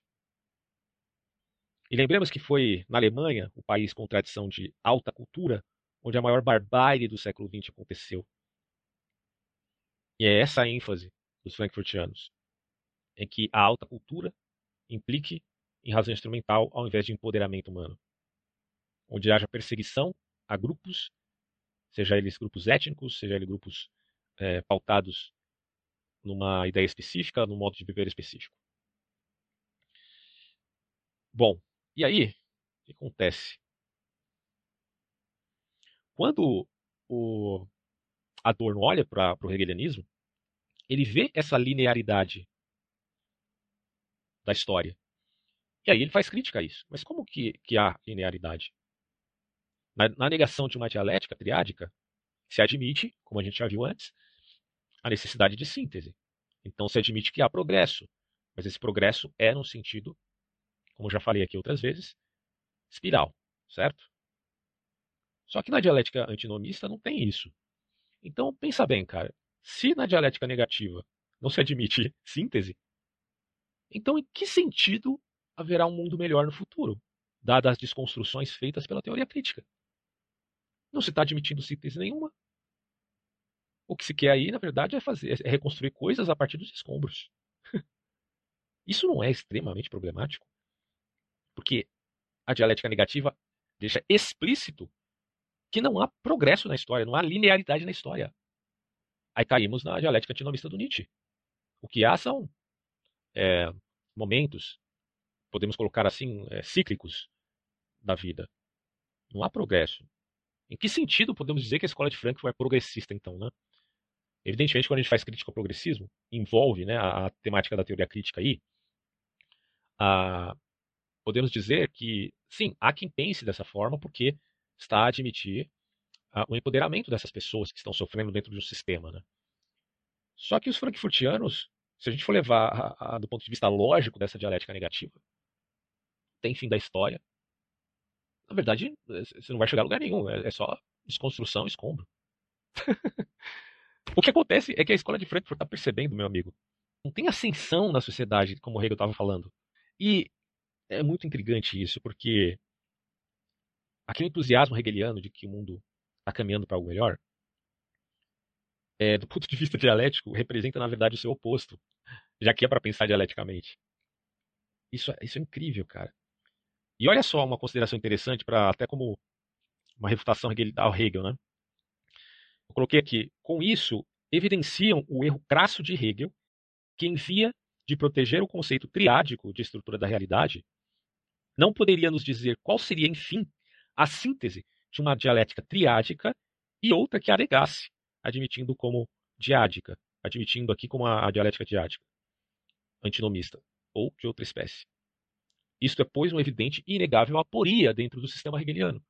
Porque se Hegel está dizendo que tudo é uma combinação de tese, antítese e síntese, o que se fará então dessa estrutura, desse conjunto que ele determina como a estrutura da realidade, sendo este mesmo conjunto colocado em frente a um outro tipo de conjunto. Ou seja, qual é, enfim, poderíamos perguntar para Hegel, a dialética entre a dialética triádica e a dialética diádica? Qual é o resultado disso? Fica a pergunta, né? Ora, a contraposição de Hegel a Kant demonstrou que Kant, em ver a dialética como erística, estava errado. Né? Só que a contraposição entre dialética negativa e dialética triádica faz a mesma coisa agora com Hegel, dizendo que ele que está errado. Então há um problema aí de você admitir a dialética como estrutura da realidade. Mas ela também não é necessariamente erística. Né? Eu vou usar aqui Kant daqui a pouco para fazer uma crítica dialética negativa do ponto de vista de admissão de que ela seja erística, mas aqui há seus limites. No fundo, me parece que a, a, conclusão de tudo isso é que a dialética que é mais admissível aqui é a dialética de Aristóteles, né? É, você pode tomar a de Platão ou de Aristóteles como a mais válida. Porque é, a conclusão é que essas dialéticas, essas formas de ver a dialética estão se subtraindo. Esse é o ponto. Uh, então, bom, para resumir a questão, o, a escola de Frankfurt em Adorno está negando o elemento teleológico. Não há logos, né, segundo eles, não há logos na realidade. Tá? Mas é como eu já disse antes, né, aqui mesmo. É, se olhar para a natureza, você pode ver ordem e também caos. Tá? Mas a, a ideia, da, por exemplo, da fé cristã vai admitir que o Logos está fora da natureza, que é Deus. Né? É um agente que, inclusive, cria né, o mundo. Então, isso é totalmente diferente de dizer que a própria natureza, o próprio universo é o Logos. É coisa totalmente diferente. Você dizer que o universo é o Logos é você dizer que Deus, é, no caso do cristianismo, é, tem a trindade, o Filho seria o Logos. Isso é completamente distinto, tá? Então, a admissão de Logos pode ser calcada na ideia de que na natureza, propriamente dita, enquanto só enquanto caída, né, dentro dessa esfera do pensamento da queda adâmica, seja, por assim dizer, corrompida e, portanto, haja ali caos, mas não total. Há caos e há ordem. Né? Só que na escola de Frankfurt, que pensa apenas do ponto de vista da imanência, não há logos, certo? Portanto, não há espírito da história. Inclusive, eu estava vendo uma série na Netflix muito interessante, uma série de terror, chamada. Meu Deus, como é que é o nome da série agora? Eu assisti semana passada, esqueci o nome. Acho que é Missa, Missa da Meia-Noite, uma coisa assim. Procurem aí depois, Missa da Meia-Noite. Que história, cara. Que história escabrosa aquela. Eu fiquei assim, impressionado né, com essa série, porque ela, ela, só tem sete capítulos, mas é muito bem contado. Mas eu fiquei impressionado com a argumentação filosófica que existe dentro de uma história de terror. Que em parte discordo, em parte concordo. E se você não quiser ter um spoiler, pulam cinco minutos desse vídeo que eu vou dar a noção aqui da série no seu final. Tá? Uh, a, a, conjuntura da série terá o seu final numa ideia do tipo panteísta, numa ideia do tipo monista, certo? Fazendo crítica, inclusive, à Igreja Católica, colocando a relação do padre com um nefilim, né? Ou em outro, eles não vão dizer que aquilo é um nefilim propriamente dito. Para quem conhece o livro de Enoch sabe do que se refere à ideia de nefilim. Mas ali aparece um anjo, entre aspas, que é na verdade, um, um vampiro, um, um, ser que, assim como os defilins da, do mito Enokita, é, representam os bebedores de sangue. É fantástico a história, mas eu discordo profundamente do núcleo temático, né, ou da síntese que se faz ao final dessa história.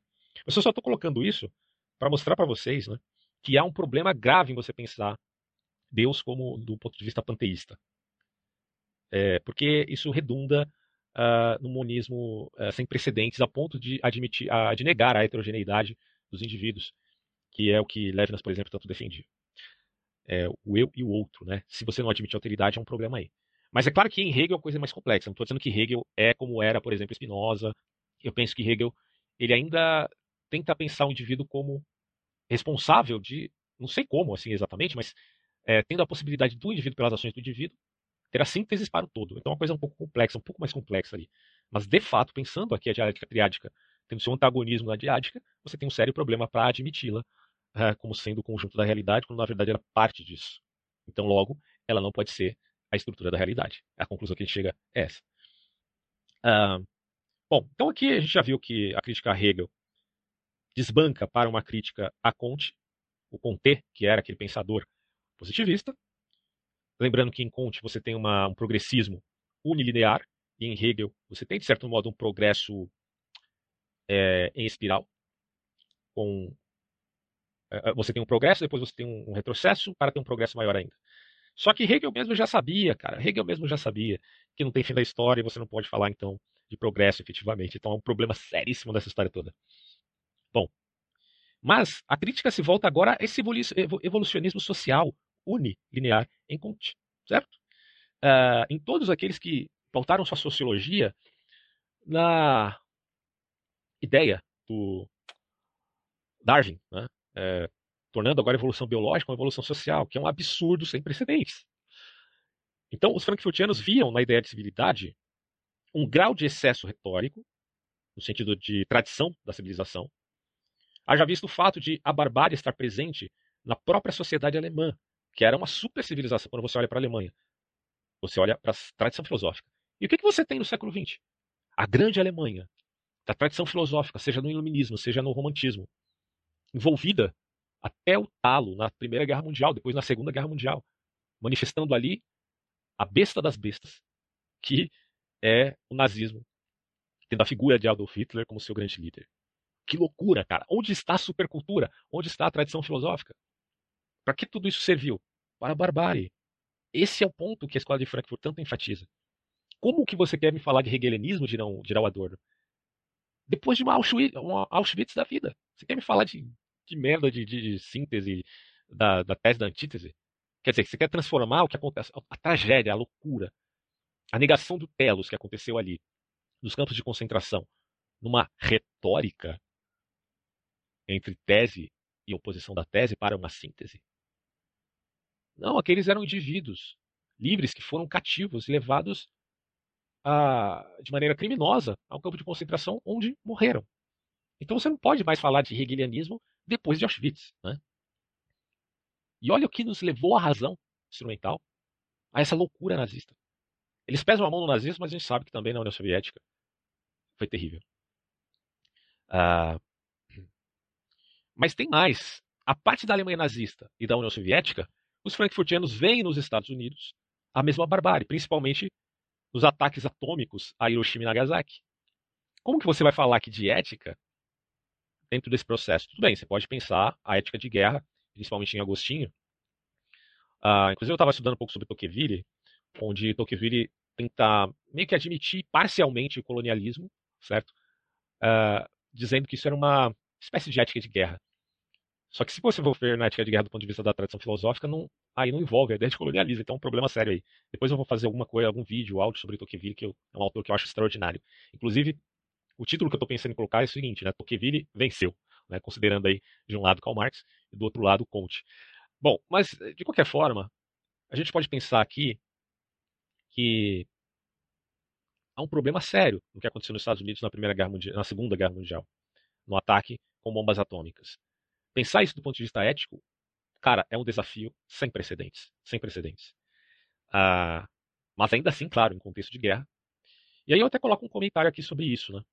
De você criticar a razão como culpado, ou a tradição, ou até mesmo, enfim, uh, a civilização, a civilização como sendo culpada por barbárie, porque na verdade, segundo Adorno, a barbárie já estava dentro da própria civilização, já está. Né? É... Eu até coloco aqui, ó, por conta da Hiroshima e Nagasaki, isso fez com que alguns autores da teoria crítica dissessem que os Estados Unidos não era muito diferente dos nazistas. Né? Mas a julgar pelo contexto, sabemos que o Japão imperial, se a gente estudar um pouquinho sobre a Segunda Guerra Mundial ali, o governo do Japão, não o Japão propriamente, não as pessoas, né, o cidadão, mas o governo do Japão também foi culpado por se negar a se render né, e acabar com a guerra, porque eles queriam é, um acordo mais satisfatório. Então eles foram resistindo, porque, poxa, antes das duas bombas atômicas em Hiroshima e Nagasaki, você, tem, você teve o maior bombardeio da história, justamente com bombas é, que a gente possa, possa colocar aqui como comuns, né? É, o bombardeio em Tóquio não foi, claro, com bomba atômica, mas foi tão desastroso, quase tão desastroso quanto a bomba atômica, certo? E mesmo assim eles negaram a se render. É, e claro também que é a culpa do Japão. Mas isso não tira e não justifica, não justifica o ataque de Truman, certo? Uh, que foi respaldado aí pelos aliados também. É uma, é uma questão dificílima que é se pensar, isso aí é uma questão ética. Só que assim, eu vejo uma dificuldade de se compreender a diferença entre ação humana e ação de governos. Eu acho que aí eu acho que aí nos frankfurtianos há um excesso de metonímia. É, eu quero colocar aqui, ó, porque quem age em última instância são os indivíduos que, enfim, têm alguma esfera de agência frente às circunstâncias, tá? É, você fala o governo americano como se o governo americano fosse o mesmo de, é, desde a da Primeira Guerra Mundial até agora. Mas não, são um monte de pessoas diferentes que debatem entre si nos seus próprios países e têm divergências. Então dá para você colocar o governo americano como, como meio que falando de um indivíduo porque não é assim. Então, é, você tomar a parte pelo todo é um erro. Daí eu ver nesse quesito aqui um problema com os frankfurtianos nessa crítica. Eu até coloco aqui. Esse excesso metonímico é uma pequena, mais eficiente constatação, né, o deflagrar dessa metonímia, porque parece que fica de lado por um possível ressentimento ao ideal de autoridade que os frankfurtianos têm, porque autoridade é, pois, um conceito ambíguo, como diria Hannah Arendt, mas combatido ferozmente pela teoria crítica como se fosse ruim em si mesmo. De qualquer modo, dirá os frankfurtianos, a barbárie está dentro da civilização, e Adorno dirá que nenhum sofrimento pode ser justificado em via de pretenso progresso, seja este em espiral, tipo hegeliana, seja unilinear, de tipo positivista. Assim, o primeiro compromisso da educação, segundo Adorno, deveria ser o de evitar um novo Auschwitz. Certo? Concordo nesse sentido, mas a forma como ele quer educar, acho que é uma questão problemática, que envolve uma temática aí uh, mais detalhada que pode levar e desembocar coisas não muito aceitas, né, do ponto de vista, por exemplo, de desestruturar a família burguesa. Né? Enfim. Os frankfurtianos são, pois, críticos da modernidade, mas não são considerados como pós-modernos. Aí é uma, uma, questão que é meio complicada. Alguns vão dizer que os frankfurtianos são pós-modernos, outros vão dizer que não. Não dá para dizer, por exemplo, que o, o Habermas da segunda geração é pós-moderno de forma alguma, porque Habermas é um crítico aos pós-modernos. Né? Mas, de qualquer maneira, ao que parece, os frankfurtianos eles ainda admitem a ideia de uma promessa da modernidade, vide a concepção de emancipação dos homens, que a gente poderia colocar como sendo uma singularidade ética de caráter um tanto progressista, mas não sei se a palavra progressista não é bem admitida aqui, né? O, o Norberto Bob explica isso muito bem. Eu tenho um áudio que eu falo aqui sobre o progressismo, a visão do Norberto Bob. Ele fala sobre essa, esse problema com o conceito de progressismo. É, me parece que é um pós-progressismo, uma coisa um pouquinho diferente. Mas enfim, por não estarem fora da modernidade, são tidos estes frankfurtianos mais como modernos, ou você pode colocar aí uma ideia de neo-iluminista, que não é necessariamente pós-moderno desconstrucionista. Adorno, portanto, era um defensor da emancipação do ser humano, fazendo crítica à visão cartesiana sistemática do conhecimento. Bom, e só para voltar agora a, a, essa ideia do Kant, deixa eu entrar aqui no, no, na, na, enciclopédia do Abagnano, peraí. Então, voltando um pouquinho ao nosso primeiro estudo da dialética, né? Retomando aqui, Kant, o Abagnano diz o seguinte: todavia, a mais notável recorrência histórica da noção aristotélica sobre dialética deveria ocorrer com Kant, porque o Kant ele partia de Aristóteles é, em vista de uma certa desvalorização preliminar da dialética como instrumento de conhecimento, tá? Só que o Kant vai mais longe, porque o Aristóteles valida a dialética, mas não sozinha. Né? A dialética não está sozinha, precisa ter a linguagem também analítica. Você tem o discurso dialético, analítico, é, e você pode admitir também o, o, discurso mítico, que é o poético, e o discurso retórico. Bom, só que o Kant, para ele, a dialética é uma lógica da aparência. Isso significa que ela é uma ilusão natural e inevitável, e que se funda em princípios subjetivos e os toma de, por objetivos. É claro que o Kant está fazendo uma crítica aqui a ideia de metafísica enquanto teologia, visando os conceitos de alma, mundo e Deus, como eu expus lá no vídeo anterior, no áudio anterior, né, estudo sobre a história da dialética. Só que se você fala que a dialética é uma lógica da aparência e se funda em princípios subjetivos, isso desemboca também numa crítica a respeito da dialética negativa. Porque a dialética negativa não pode ser triádica, porque não há necessidade de conciliação entre tese e oposição. Logo, ela se torna uma lógica da aparência e uma crítica compulsiva. E se é uma crítica compulsiva, meu amigo, ela dá vazão às ideias relativas aqui à subjetividade. Ó, se funda em princípios subjetivos e os toma por objetivos. E não é exatamente isso que acontece, por exemplo, com a ideologia de gênero, que é o que as pessoas temam chamar de teoria de gênero. Pois é, ao que parece sim. Eu não estou aqui julgando as pessoas, tá? Sobre como elas devem viver. Não é isso que eu estou falando. Eu estou dizendo que há um problema de caráter lógico, porque na verdade o que aparece ali é uma lógica de aparência. E o próprio Kant, quando faz crítica dialética, ele está fazendo crítica à lógica da aparência, que se veja como dialética a dialética negativa, sendo, pois, também, se compulsiva, uma dialética ou lógica da aparência. Eu vejo que o, o Habermas ele tenta consertar muito desses exageros, né? pelo menos um pouco que eu sei desse autor. Ele tenta consertar muito desses exageros aí da, do, da primeira geração de Frankfurt. Mas é, eu só disse isso porque é interessante a gente notar aqui que, apesar da crítica de Kant ser completamente exagerada e eu mesmo discordar disso, ela, em certo ponto, ponto eh, em quesito de admissão apenas da subjetividade, como descolada completamente da realidade, ah, implica esse problema de aparência. Ah, mas é aquilo, né? Os frankfurtianos, em defesa, dirão que eles estão pautados na, sempre na, em se voltar para o objeto, para corrigir suas teorias. É, é uma constante. Só que aqueles seguidores dos frankfurtianos não fazem assim. Eles sim são compulsivos e moralistas, diferente dos próprios teóricos que aprofundam a crítica, certo? Ah, e aí eu vejo que a própria serpente do Éden se vale né, desta tal dialética negativa aí, invariavelmente, porque, como eu disse, de uma forma retórica, né, admito, é você procurar pelo em casca de ovo. Bom, às vezes você até encontra, né? mas aí você lavar o ovo resolve o problema. Então, o problema da dialética negativa é simplesmente sempre admitir a oposição em via da tese. E, assim, o fim da teoria crítica, ao que parece, podemos colocar o Habermas, que ainda um, uh, está vivo, né? o Habermas ainda produz é, material intelectual, este mesmo admitindo, pelo menos do ponto de vista de utilidade, o valor da fé religiosa, ao qual negara por toda a vida. Né? E só para vocês não dizer que eu estou mentindo, eu tenho aqui o print dessa. Se eu encontro essa bagaça agora, que eu não tinha preparado muito bem. Vamos ver onde que está. Aqui, ó. O Habermas vai dizer o seguinte, ó. O cristianismo, nada mais, é o fundamento último da liberdade, da consciência, dos direitos humanos e da democracia. E olha só, ele está falando que é o fundamento último, dada a crise que é, é do conhecimento da, da dada a crise da, gnosiologia, da você chega ao ponto de não justificar nem a ética, meu amigo. E aí o Habermas está dizendo, então, deixa eu me, é, me precaver aqui, porque eu ignorei toda a minha vida né, a, a, importância da religião, pelo menos do ponto de vista de uma religião secular, do cristianismo secular, né, da validade, da utilidade dessa fé. Mas ele tem que concluir, invariavelmente, como representante da segunda geração da escola de Frankfurt, que já fala de um capitalismo tardio, ele tem que concluir isto, né, que o cristianismo nada mais é que o fundamento último da liberdade, da consciência dos direitos humanos, da democracia e as referências da civilização ocidental? É, é, claro que isso gera algum problema do ponto de vista da razão comunicativa do próprio Habermas, né? Mas é uma, é uma, cara, é uma conclusão que choca, né? Choca muito porque é, o final de toda essa compulsão da teoria crítica pautada na dialética negativa conclui-se num dos grandes pensadores da segunda geração dessa mesma escola, de que por causa da acentuada, acentuada decadência e não ascensão da sociedade. O iluminismo queria a ascensão do tipo Torre de Babel.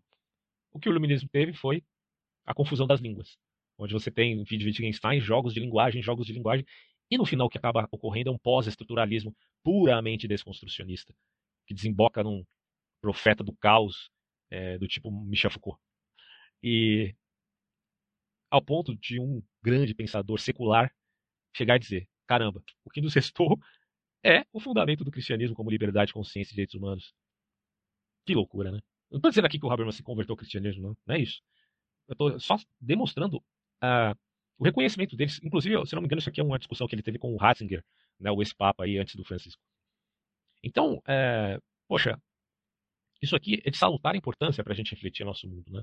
Porque hoje a gente está diante de um mundo muito confuso, que se pauta em uma separação muito exacerbada entre fato e valor e que traz muitas confusões, porque o homem não é um, o homem é dois, três, quatro, né? O homem está dividido e precisa se voltar aí a, a coisas mais fundamentais, penso eu, né? Ah, com isso, então, eu fecho o meu vídeo sobre dialética negativa. Eu sei que ficou bem grande, né? A temática que envolve muitas questões, mas eu tentei repassar aí da melhor forma possível, dando a minha contribuição, porque minha formação é de caráter filosófico, mas também teológico, tá? Então não estranhe essas inserções teológicas aqui que eu coloco, porque eu estudei isso. Então eu falo meu, da minha perspectiva, do meu ponto de vista, talvez você discorde, mas enfim, é uma questão aí a se pensar, tá? Então, até próximos áudios aí.